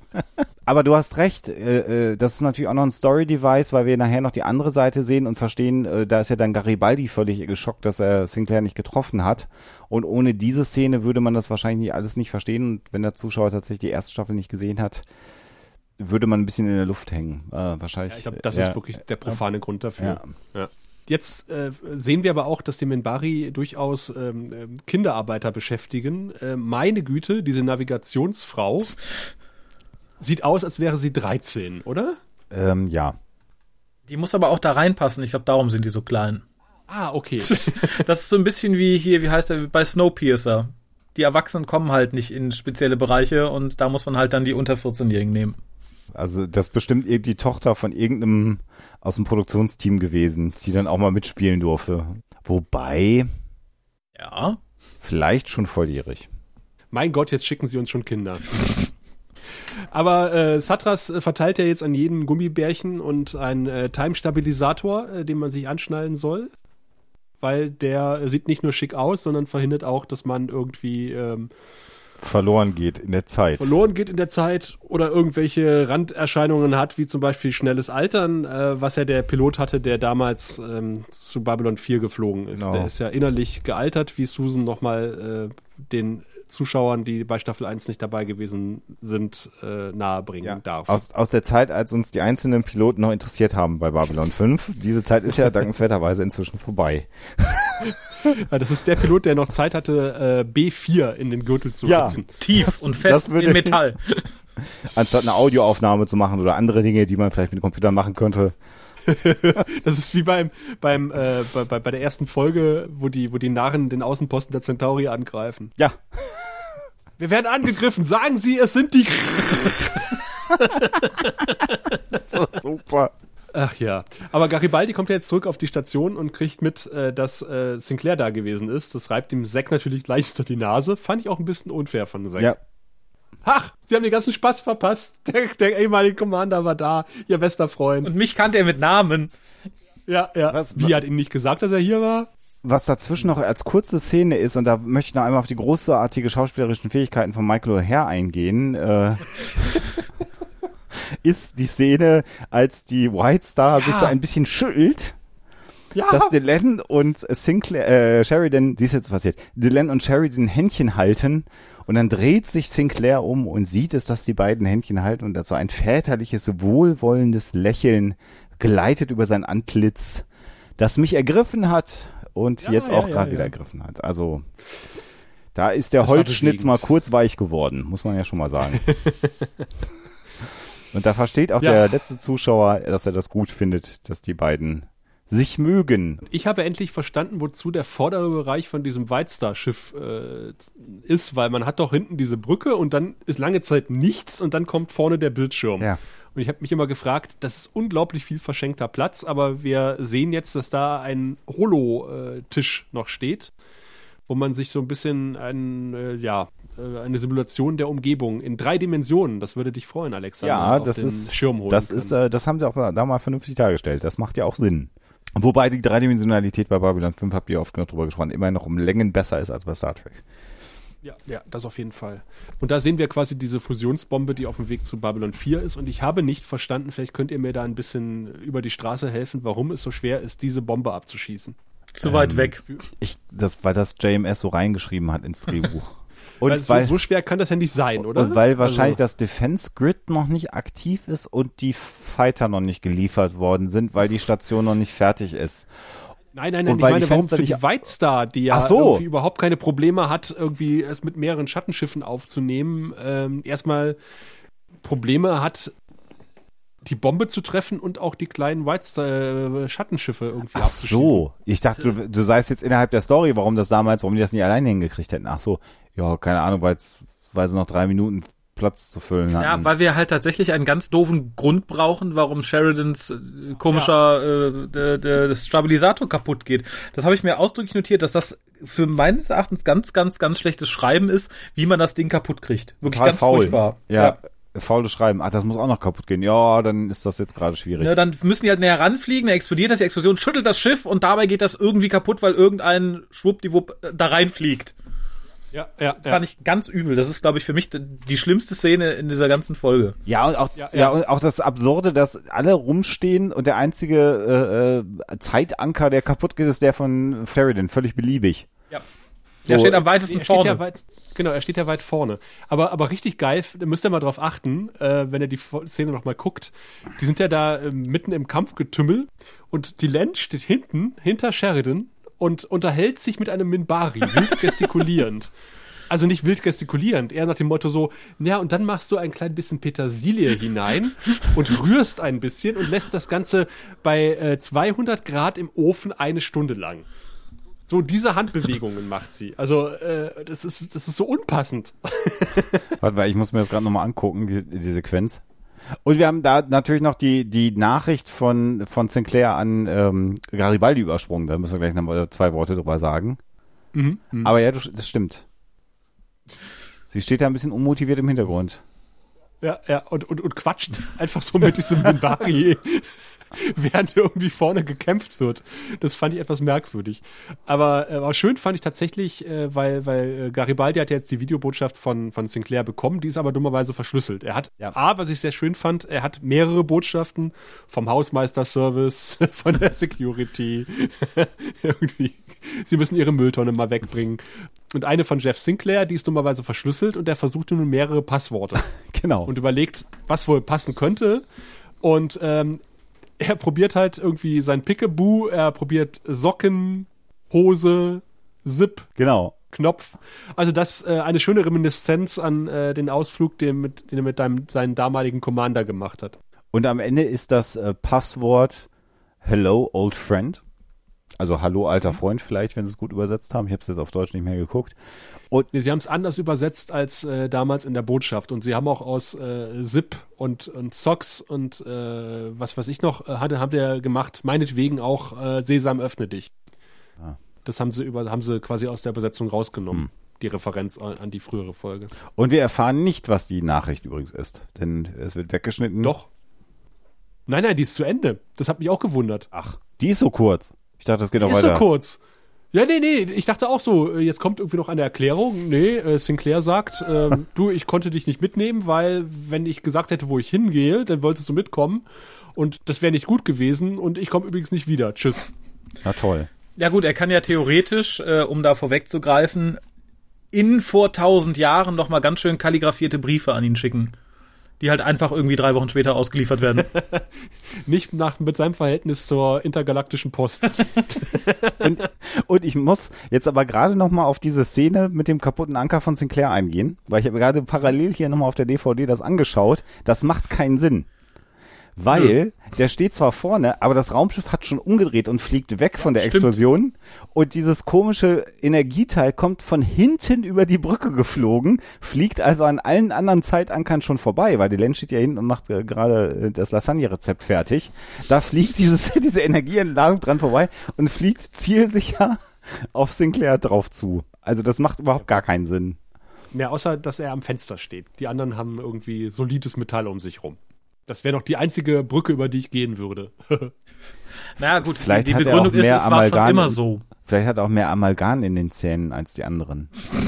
Ah. Nee, das war nicht immer schon so, Raphael, Oh, das ist weil die Metallhüfte. Äh, Sinclair ist ja davon überrascht und, und die Len. Und die haben gesagt, das stand nicht so im Plan. Stimmt. Stimmt. Und er Schockierend. ist weg. Und da frage ich mich, also ich kann das nicht mehr nachvollziehen. Hat man da gedacht, äh, Sheridan weg, Sinclair wieder da? Nee, Huch. weil ja 30 Sekunden später taucht er schon wieder auf. also, das, das hat man, wenn nicht lange gedacht, glaube ich. Ja, aber er taucht ja in einer fernen Zukunft auf. Ähm, Naja, es ist ja relativ bekannt. Es ist der, der alte, bekannte Thronsaal Ja. äh, des Imperators und auf dem Thron sitzt kein geringerer als ein sichtlich gealterter Londo Molari. Achso, der Imperator. Entschuldigung, ich war im anderen Franchise. Das wäre überraschend gewesen. Das wäre doch mal wirklich überraschend gewesen. Ich bin dein Vater. Was? Und auch da fand ich etwas, ich weiß nicht, ob ich es gut finden soll oder ob das wieder nur JMS-Gelaber war. Nee, war es natürlich nicht, aber äh, nichtsdestotrotz finde ich es da befremdlich, dass Sheridan da in seinen neuen Körper reinrutscht. Das ist auch sowas Neues, Zeitreisetechnisches. Hat man bis dato auch noch nicht gesehen, oder? Ja, das hat, Das hat dann was. Hm? ja, genau. Äh, wie heißt denn die Serie, wo der immer die Körper Quantum wechselt? Leap.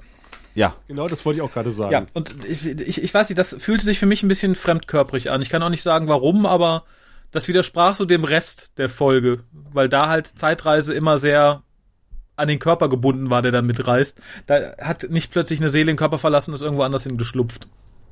ist natürlich aber notwendig, Ja. damit, damit London nicht sagt, wieso bist du so jung auf einmal? Äh, Genau. Als ich dich gestern in eine Zelle gesperrt habe, warst du noch, warst noch alt. Und warum trägst du was anderes? Und hm. Haben, Sie, haben Sie eine Hautmaske ins Gefängnis geliefert? Mit Hyaluronsäure. nicht schlecht.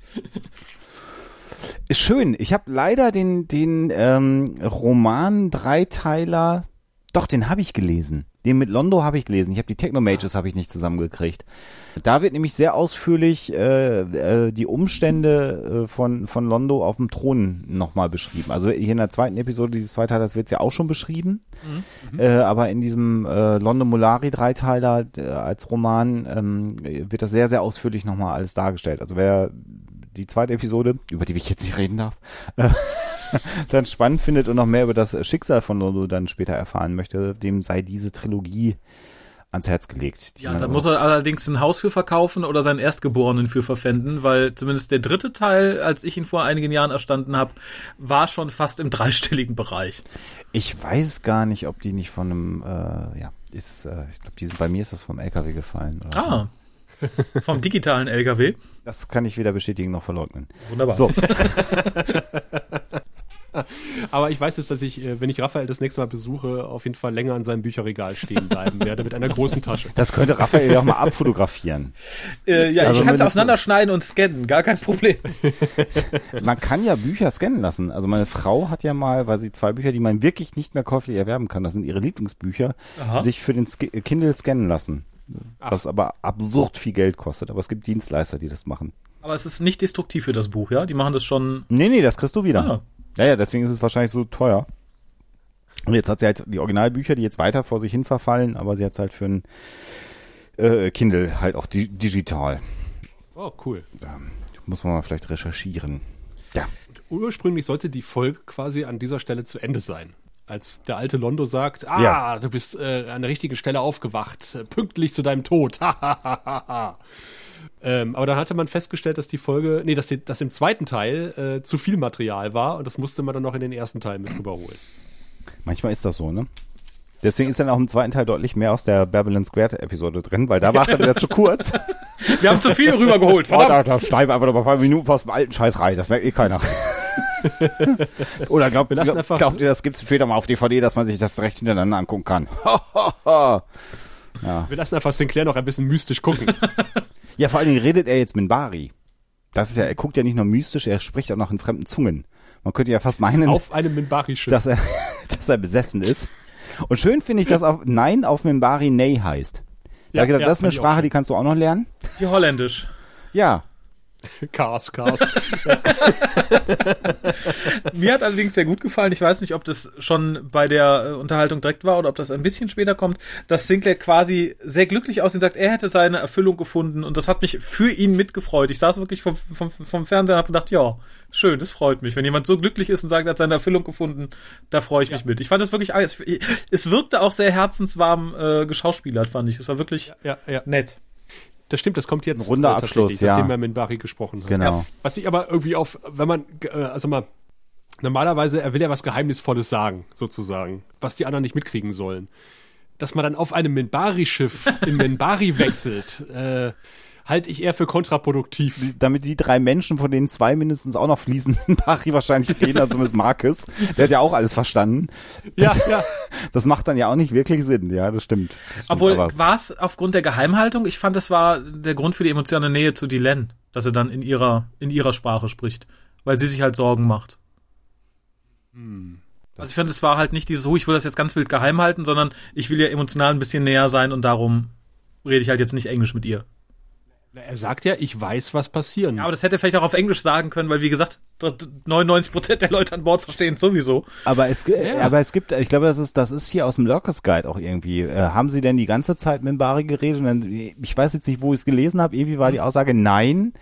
Erst als er nicht wollte, dass nicht alle es hören Ah, sollen, okay. was er sagt. Also Dann ist es absolut schwachsinnig. Irgendwo aus dem Lurkers Guide ist das. Dann, äh, ich finde meine Erklärung netter, muss ich sagen. Vor allem, weil er danach so einen emotionalen Moment hat. Aber äh, tatsächlich für die Geheimhaltung ist es ein bisschen redundant tatsächlich. Er fühlt sich jetzt wie ein Pfeil, der vom Bogen gelassen wurde. Ja, Das Ziel vor Augen. genau. Und er muss nicht mehr Umwege machen.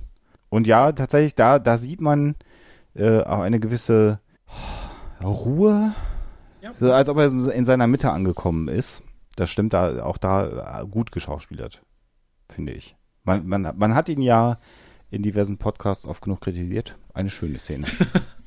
Was? Wir hatten das gemacht. Unglaublich. Es gibt ja auch amerikanische, es gibt ja auch Fremd, Fremd, es gibt ja auch Mimbari-Podcasts zu Babylon 5 in anderen Zungen. Es gibt ja nicht nur den deutschen Babylon 5 Podcast, sondern ich habe gehört, dass es in anderen Ländern auch Menschen gibt, die sich mit der Serie beschäftigen. Natürlich nicht Ja, so gut. Äh, keine deutsche Qualitätsarbeit, das ist natürlich äh, völlig klar. Den Bogen nochmal gut gekriegt. Eieiei. Darf ich doch noch die zweite Folge machen? Ja, und äh, dann sind wir zurück im Thronraum, so ganz Mhm. zum Ende. Was da schon auch eindrucksvoll ist, ist, dass das Ende der Serie ja hier ein Stück weit vorweggenommen wird. Also die Tatsache, dass äh, im Prinzip der Kampf ja gewonnen ist, also der Kampf von Sheridan ist gewonnen, aber guck dir mal den Preis an, an uns hat keiner gedacht, wo ich dann denke, ja, du Arschloch hast ja auch im Wesentlichen dazu beigetragen, Ja. dass das Universum gebrannt hat. Das ist so wie nach, äh, nach dem Zweiten Weltkrieg. Nö, da ist jetzt aber kacke, dass ihr uns hier alles wegnehmt und wir Reparationen zahlen müssen. Das ist, wer denkt denn hier an mich? Nur weil ich verantwortlich bin für das ganze Unglück. Und wir sehen dann halt ein völlig zerstörtes Centauri Prime. Ähm, brennend, Brennend. Ja. und explodierend. Also das brennt jetzt wahrscheinlich schon seit zwei Jahren. Brennt alles. Und da wird auch mal Feuer, also Holz nachgelegt. Weil ich finde ja so Ruinen, wo es dann zwischendurch noch brennt, macht so Semi-Sinn. Also optisch sehr schön eindrucksvoll, ne? So ein halb animiertes Matte-Painting, wo es dann nochmal explodiert zwischendrin, aber eigentlich sollte es ja keine Kampfhandlungen mehr geben auf dem Planeten. Und da Ach, sehen wir halt, dass der, dass der Sieg gegen die Schatten, der ja hier angedeutet wird, zumindest nicht für alle ohne Kosten erfolgt ist. Ja, das Ganze das so in der Retroperspektive ein bisschen verleidet, äh, dadurch, dass ich dann irgendwie in the beginning geguckt habe und dass es dann etwas übertrieben wurde. Das weiß ich zum äh, Glück nicht mehr. Fenster vernagelt und brennendes Centauri und wir sind wieder Ja, hier im Thronsaal mit dem alten, alten Molari. Und ich dachte so, oh ja, um Gottes Willen. Oh Gott, ja, wir dürfen ihm nicht zeigen, wie die Welt wirklich aussieht. Ja, ja, ja, stimmt, stimmt, stimmt, Ja, stimmt, ja, stimmt. ja. Und er hat dann nur noch hinter diesem Vorhängen da rumgehangen, ne? Hm. Ja. Ähm, wobei ich sagen muss, ich hatte jetzt beim nochmal gucken, weil ich, es war ja die erste Babylon 5 Folge, die ich komplett damals geguckt habe, der Zweiteiler, und die, der mich praktisch angefixt hat. Ähm, jetzt beim nochmaligen Gucken muss ich tatsächlich sagen, das ist so der Punkt, wo ich am deutlichsten das Gefühl habe, dass halt die Geschichte, die wir sehen, nur ein ganz kleiner Ausschnitt von einem wirklich belebten, äh, sich entwickelnden, historisch ausgearbeiteten Universum ist. Und das war halt so ein Moment, wo ich dachte, ja, gut, die Serie ist halt nicht zu Ende, wenn die Schatten besiegt sind, auch wenn es im Moment so sich so ein bisschen so anfühlt, aber da ist unendlich viel mehr. Und darum finde ich diese Szene immer noch unglaublich stark und unglaublich toll, so für, für mich persönlich, Ja. weil sie für mich halt irgendwie zeigt, dass da halt sehr viel mehr Leben hintersteckt, als das, was wir in den vier, respektive fünf Jahren irgendwie auf dem Bildschirm sehen. Das ist ja eine Sache, äh, die mich in dem Interview mit Thorsten Levy so be beeindruckt hat. Das war übrigens eine sehr schöne Folge, wer das noch nicht gehört hat und jetzt wegen mir hier vielleicht auch mal eingeschaltet hat, weil ich mal was mache und ihr, ihr kennt das gar nicht. Zumindest mal die, die Folge mit Thorsten Levy hören, weil das ganz viel kluges Zeug auch war, was da äh, gesagt wurde. Und da legt er, oder hat er das formuliert bei den, beim Star, bei den neuen Star Wars Filmen, was ich nicht formulieren konnte. Und in dem Moment, wo er das gesagt hat, habe ich das sofort eingesehen und verstanden. Das Star Wars Universum hat nämlich genau diese Tiefe nicht. Das ist niemals so weit durchdacht worden wie das Babylon 5 Universum, sondern es ist eine Geschichte erzählt worden. Und jetzt flanscht man überall was dran. Stückwerk. Aber genau, aber es, es gibt es gibt halt nicht dieses geplante Universum, so wie es ja auch Tolkien letztendlich für den Herr der Ringe ja konzipiert hat. Auch da melkt man es jetzt nicht so ganz geschickt, was die Medien angeht, aber Tolkien hat ja auch erstmal die Welt geschaffen und hat dann in dieser Welt diese Geschichte erzählt, was ja auch die epische Tiefe und das ist manchmal auch ein bisschen langatmig. Aber deswegen funktioniert es da auch gut und bei Star Wars ist es eben genau nicht so. Und wenn man mal ehrlich ist, ist es ja im Babylon 5 Universum jetzt auch nicht so, dass die Geschichten, die Geschichten nochmal weiterentwickelt wurden. Also Crusade, Äh, ich, ich weiß jetzt nicht, ob das alles nur an den, an den Produktionsumständen lag oder vielleicht ist es auch so, dass JMS halt wirklich ein großes Epos in sich gehabt hat. Manchmal ist das ja auch einfach so, ne? Also Crusade unterstelle ich, dass es wirklich ganz, ganz viel an der Einmischung des Studios lag. Weil ich glaube, zumindest das, was man immer so liest, was geplant war, dass auch dieser Ursprungsplot, den man in den paar Folgen sieht, eigentlich banal war, dass der nach einer Staffel oder zwei abgehakt sein sollte. Das spricht sehr dafür, finde ich, dass er sich da einen anderen Ausschnitt aus seiner Welt genommen hat, den er hätte Okay, erzählen wollen. Ich finde, das sieht man auch in den 13 Folgen sehr deutlich, dass da halt Elemente drin sind, von denen du weißt, dass da jemand hinter ihm stand, quasi mit der Waffe und gesagt hat, das baust du bitte ein, sonst würgen wir dich ab. Und Ja. Ja. ich glaube, das macht da unheimlich viel kaputt. Ähm, ich spring mal wieder, Aber ja, unsere Freunde sind wieder angekommen, also sind jetzt angekommen auf Babylon 4. Komm, endlich. und laden jetzt aus und wollen nee, nee, natürlich nee. Nee, nee, nee, nee. Sie laden nicht aus. Sie sagen, wir sind jetzt mal weg. Satras, mach das mal alleine. Wehe, du so. holst dir irgendwen von unserem Schiff, der dir hilft. Das machst du ganz alleine. Auch Ja, der Kerl, der sonst nur im Flur steht und die Musik spielt, der hilft dir nicht. Du trägst das ganz die, alleine. der muss die Kassetten zurückspulen. Sonst nimmt die Videothek Ja, nicht genau. mehr ja. Äh, äh, stimmt, da, da habe ich überhaupt noch nicht drüber nachgedacht. Du hast völlig recht. Also, stimmt. Das macht man alles alleine. Ja, das ist sehr Ganz schön. alleine. Also man, man konnte andocken, weil äh, glücklicherweise die Explosion der Bombe nicht nur Sheridan in die Zukunft geschleudert hat, sondern auch die Sensoren von Babylon 4 temporär äh, erbl hat erblinden lassen. Man sagt jetzt zu Satras, du packst hier aus, wir gehen jetzt auf die Station. Sinclair fragt, bereit? Und äh, wir enden mit einer freundlichen Note, weil, äh, weil äh, die Dylan sagt, warum fragen Menschen das immer, ob man bereit ist, ob man mal etwas total Dummes tut? Ah, Tradition. Und dann gehen sie den Flur hinunter und wir sehen To be continued. Aber auch schön. Da lächelt er und sagt Tradition. Das hat, da, da, da, da spielt er so etwas wie Selbstironie. also, muss sagen, eine der besseren äh, schauspielerischen Leistungen von äh, Michael O'Hare. Als jemand, der gerade erst den Pilotfilm sich angeguckt hat, ja.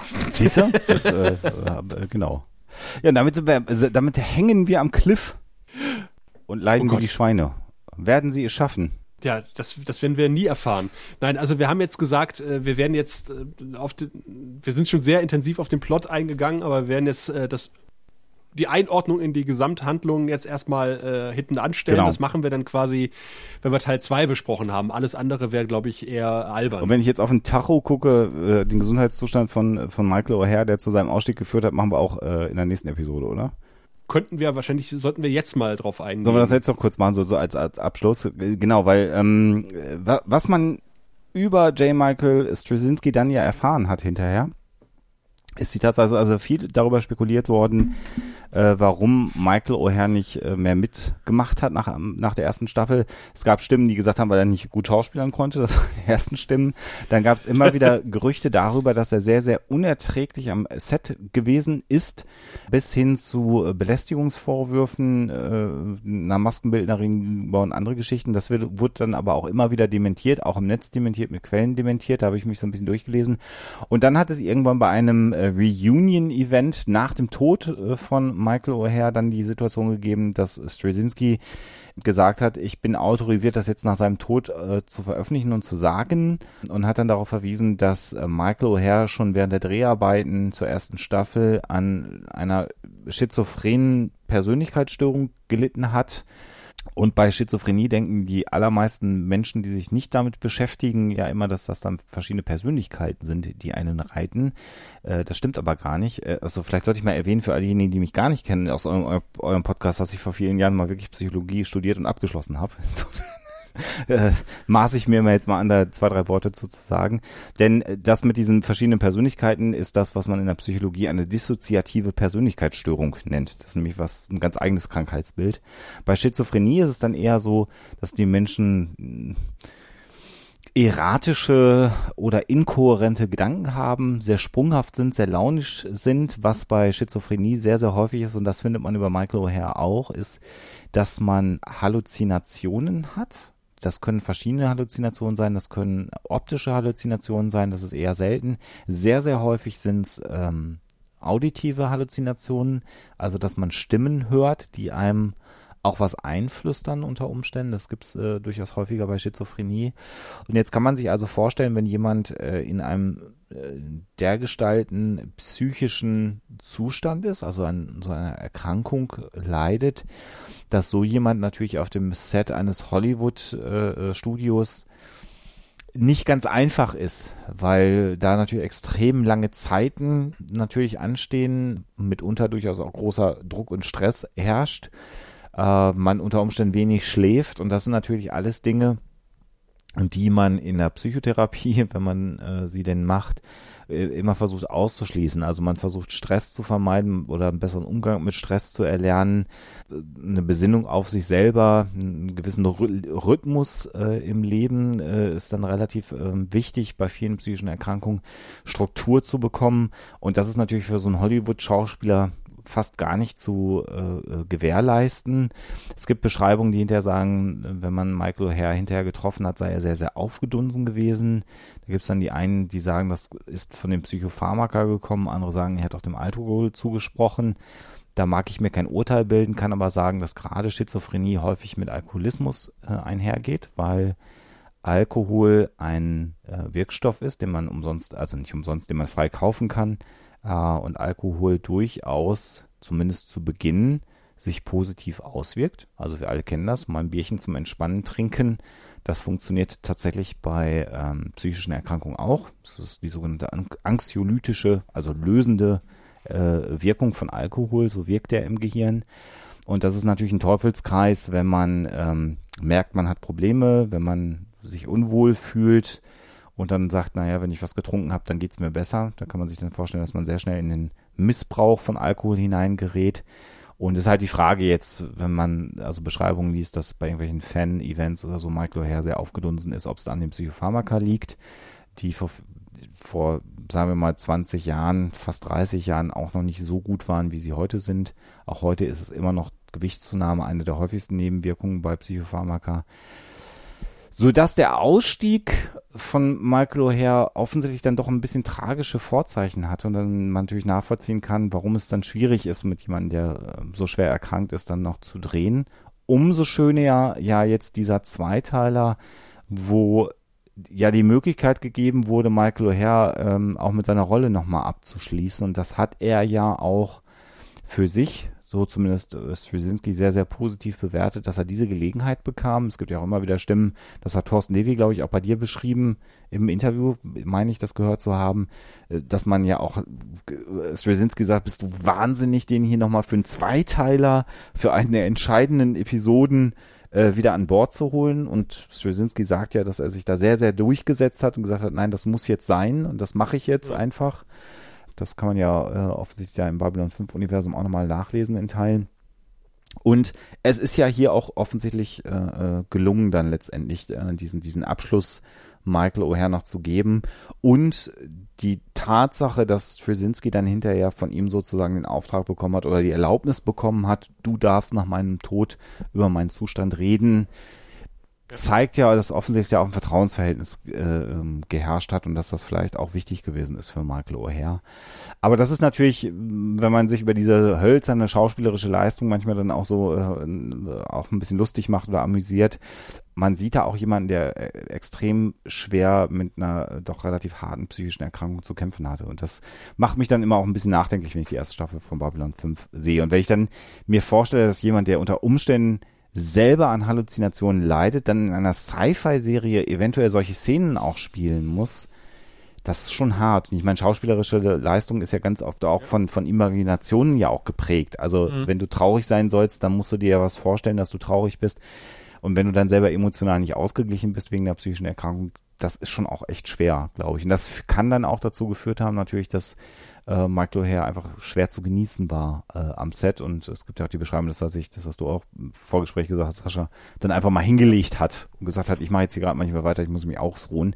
Ist dann alles erklärbar, wenn man weiß, wie schwer er krank war, für ein Team, was das dann eher als Exzentrismus vielleicht bewertet hat und der ist echt anstrengend, mit dem will ich gar nicht mehr arbeiten, sieht's dann natürlich wieder anders aus. Das ist für mich auch immer ein Credo, dass es einfach sehr, sehr, sehr bedauerlich ist, dass Menschen bis heute über ihre psychischen Erkrankungen einfach ungern sprechen, weil das nach wie vor einen Makel hat und das sind halt Erkrankungen wie alle anderen Erkrankungen, die man einfach bekommen kann und da kann man auch gar nichts dafür, dass man die hat. Und es wäre, glaube ich, im menschlichen Umgang manchmal viel einfacher, wenn jemand sagen könnte, ich habe Depressionen und ich bin jetzt einfach auch gerade komisch drauf, weil ich wieder in einer depressiven Phase bin. Vielleicht wäre das gesamtgesellschaftlich ein bisschen hilfreicher, wenn man da ein bisschen offener mit umgehen würde mit solchen Erkrankungen. Mhm. Also großartig, dass JMS irgendwie ihm angeboten hat, irgendwie die Serie zu pausieren, bis er seine Sache wieder in den Griff hat. Ja, stimmt. Wenn das tatsächlich stimmt, was man kolportiert ja, hat. Äh, und gab's auch die Aussage, ja. Und ich kann mir auch vorstellen, so Sachen wie zum Beispiel hier dieses Gefangen im Cybernetz, wo er dann quasi ähm, im, im, dunklen Raum steht und äh, von einem Briten angeschrien wird die ganze Zeit. Äh, dass das mit so einer Krankheit im Hintergrund, äh, glaube ich, noch schwieriger ist, äh, durchzustehen als Schauspieler. Äh, obwohl man natürlich in einer Rolle ist, aber man weiß ja nicht, wie sehr man halt als Method Actor oder nicht in so eine Rolle reinschlüpft. Ja, es gibt ja unterschiedliche Ansätze, ne? Also das habe ich jetzt nicht nachrecherchiert, habe auch noch nicht gefunden, ob jetzt äh, oh Herr jemand war, der denn so völlig in seine Rollen abgeglitten ist. Da gibt's ja die verschiedensten äh, schauspielerischen Herangehensweisen, aber ich kann mir das fast gar nicht mehr vorstellen, dass er da in der Lage zu gewesen ist weil das ist, äh, mich wundert das sowieso, wenn er so schwer erkrankt war, wie es dann hinterher auch beschrieben wurde, dass die überhaupt eine Staffel mit ihm abgedreht haben. Das muss echt anstrengend gewesen sein. Ja, das ist wohl in, in der Mitte der ersten Staffel gewahr geworden ja. oder hat er sich dann äh, JMS gegenüber geöffnet und dann hat die wirklich noch, sagen wir auf Deutsch gesagt, die Arschbacken zusammengekniffen und hat die Staffel noch runtergerockt und äh, das ist echt Wahnsinn, wenn man das in der Retroperspektive weiß, ab, ab wann das quasi schon akut wurde. Ja, ja das ist dann nochmal so die ernste Schlussnote nach dem ganzen Unsinn, den ich geredet habe in den vergangenen acht Stunden, die wahrscheinlich auf eine Stunde runtergeschnitten werden. Deswegen haben wir äh, ja auch gesagt, wir machen zwei Teile zum Zweiteiler und äh, klemmen uns jetzt, glaube ich, auch erstmal der Bewertung, weil ich glaube, ja. den Zweiteiler muss man in, in der Gesamtheit äh, bewerten. Aber wir haben noch etwas aufzulösen, äh, ah, nämlich äh, ja. die Story der Woche. Die Auflösung.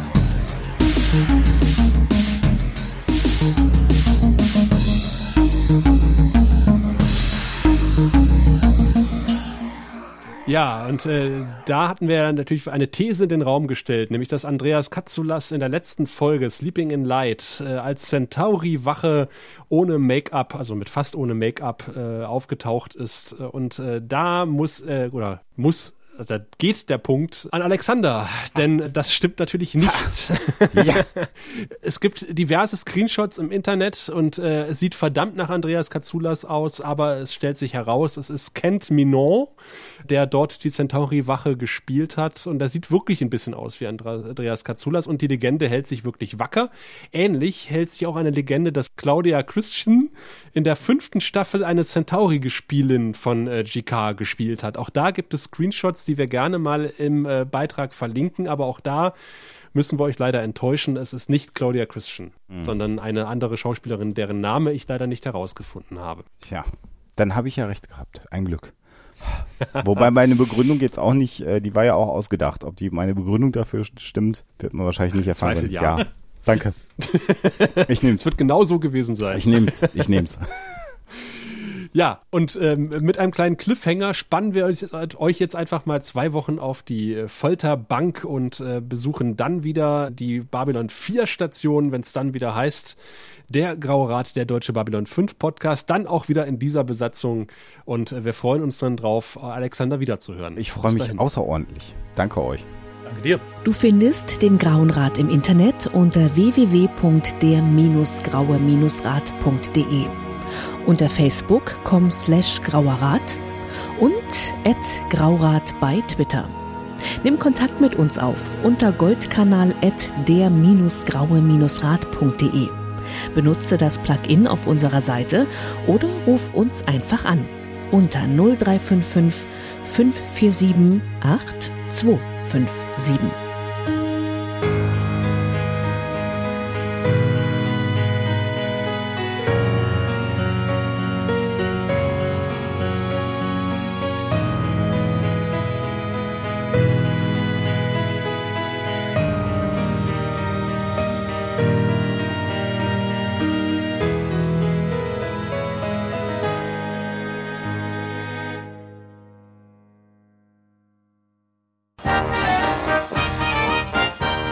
Produktion des Podcast Imperiums.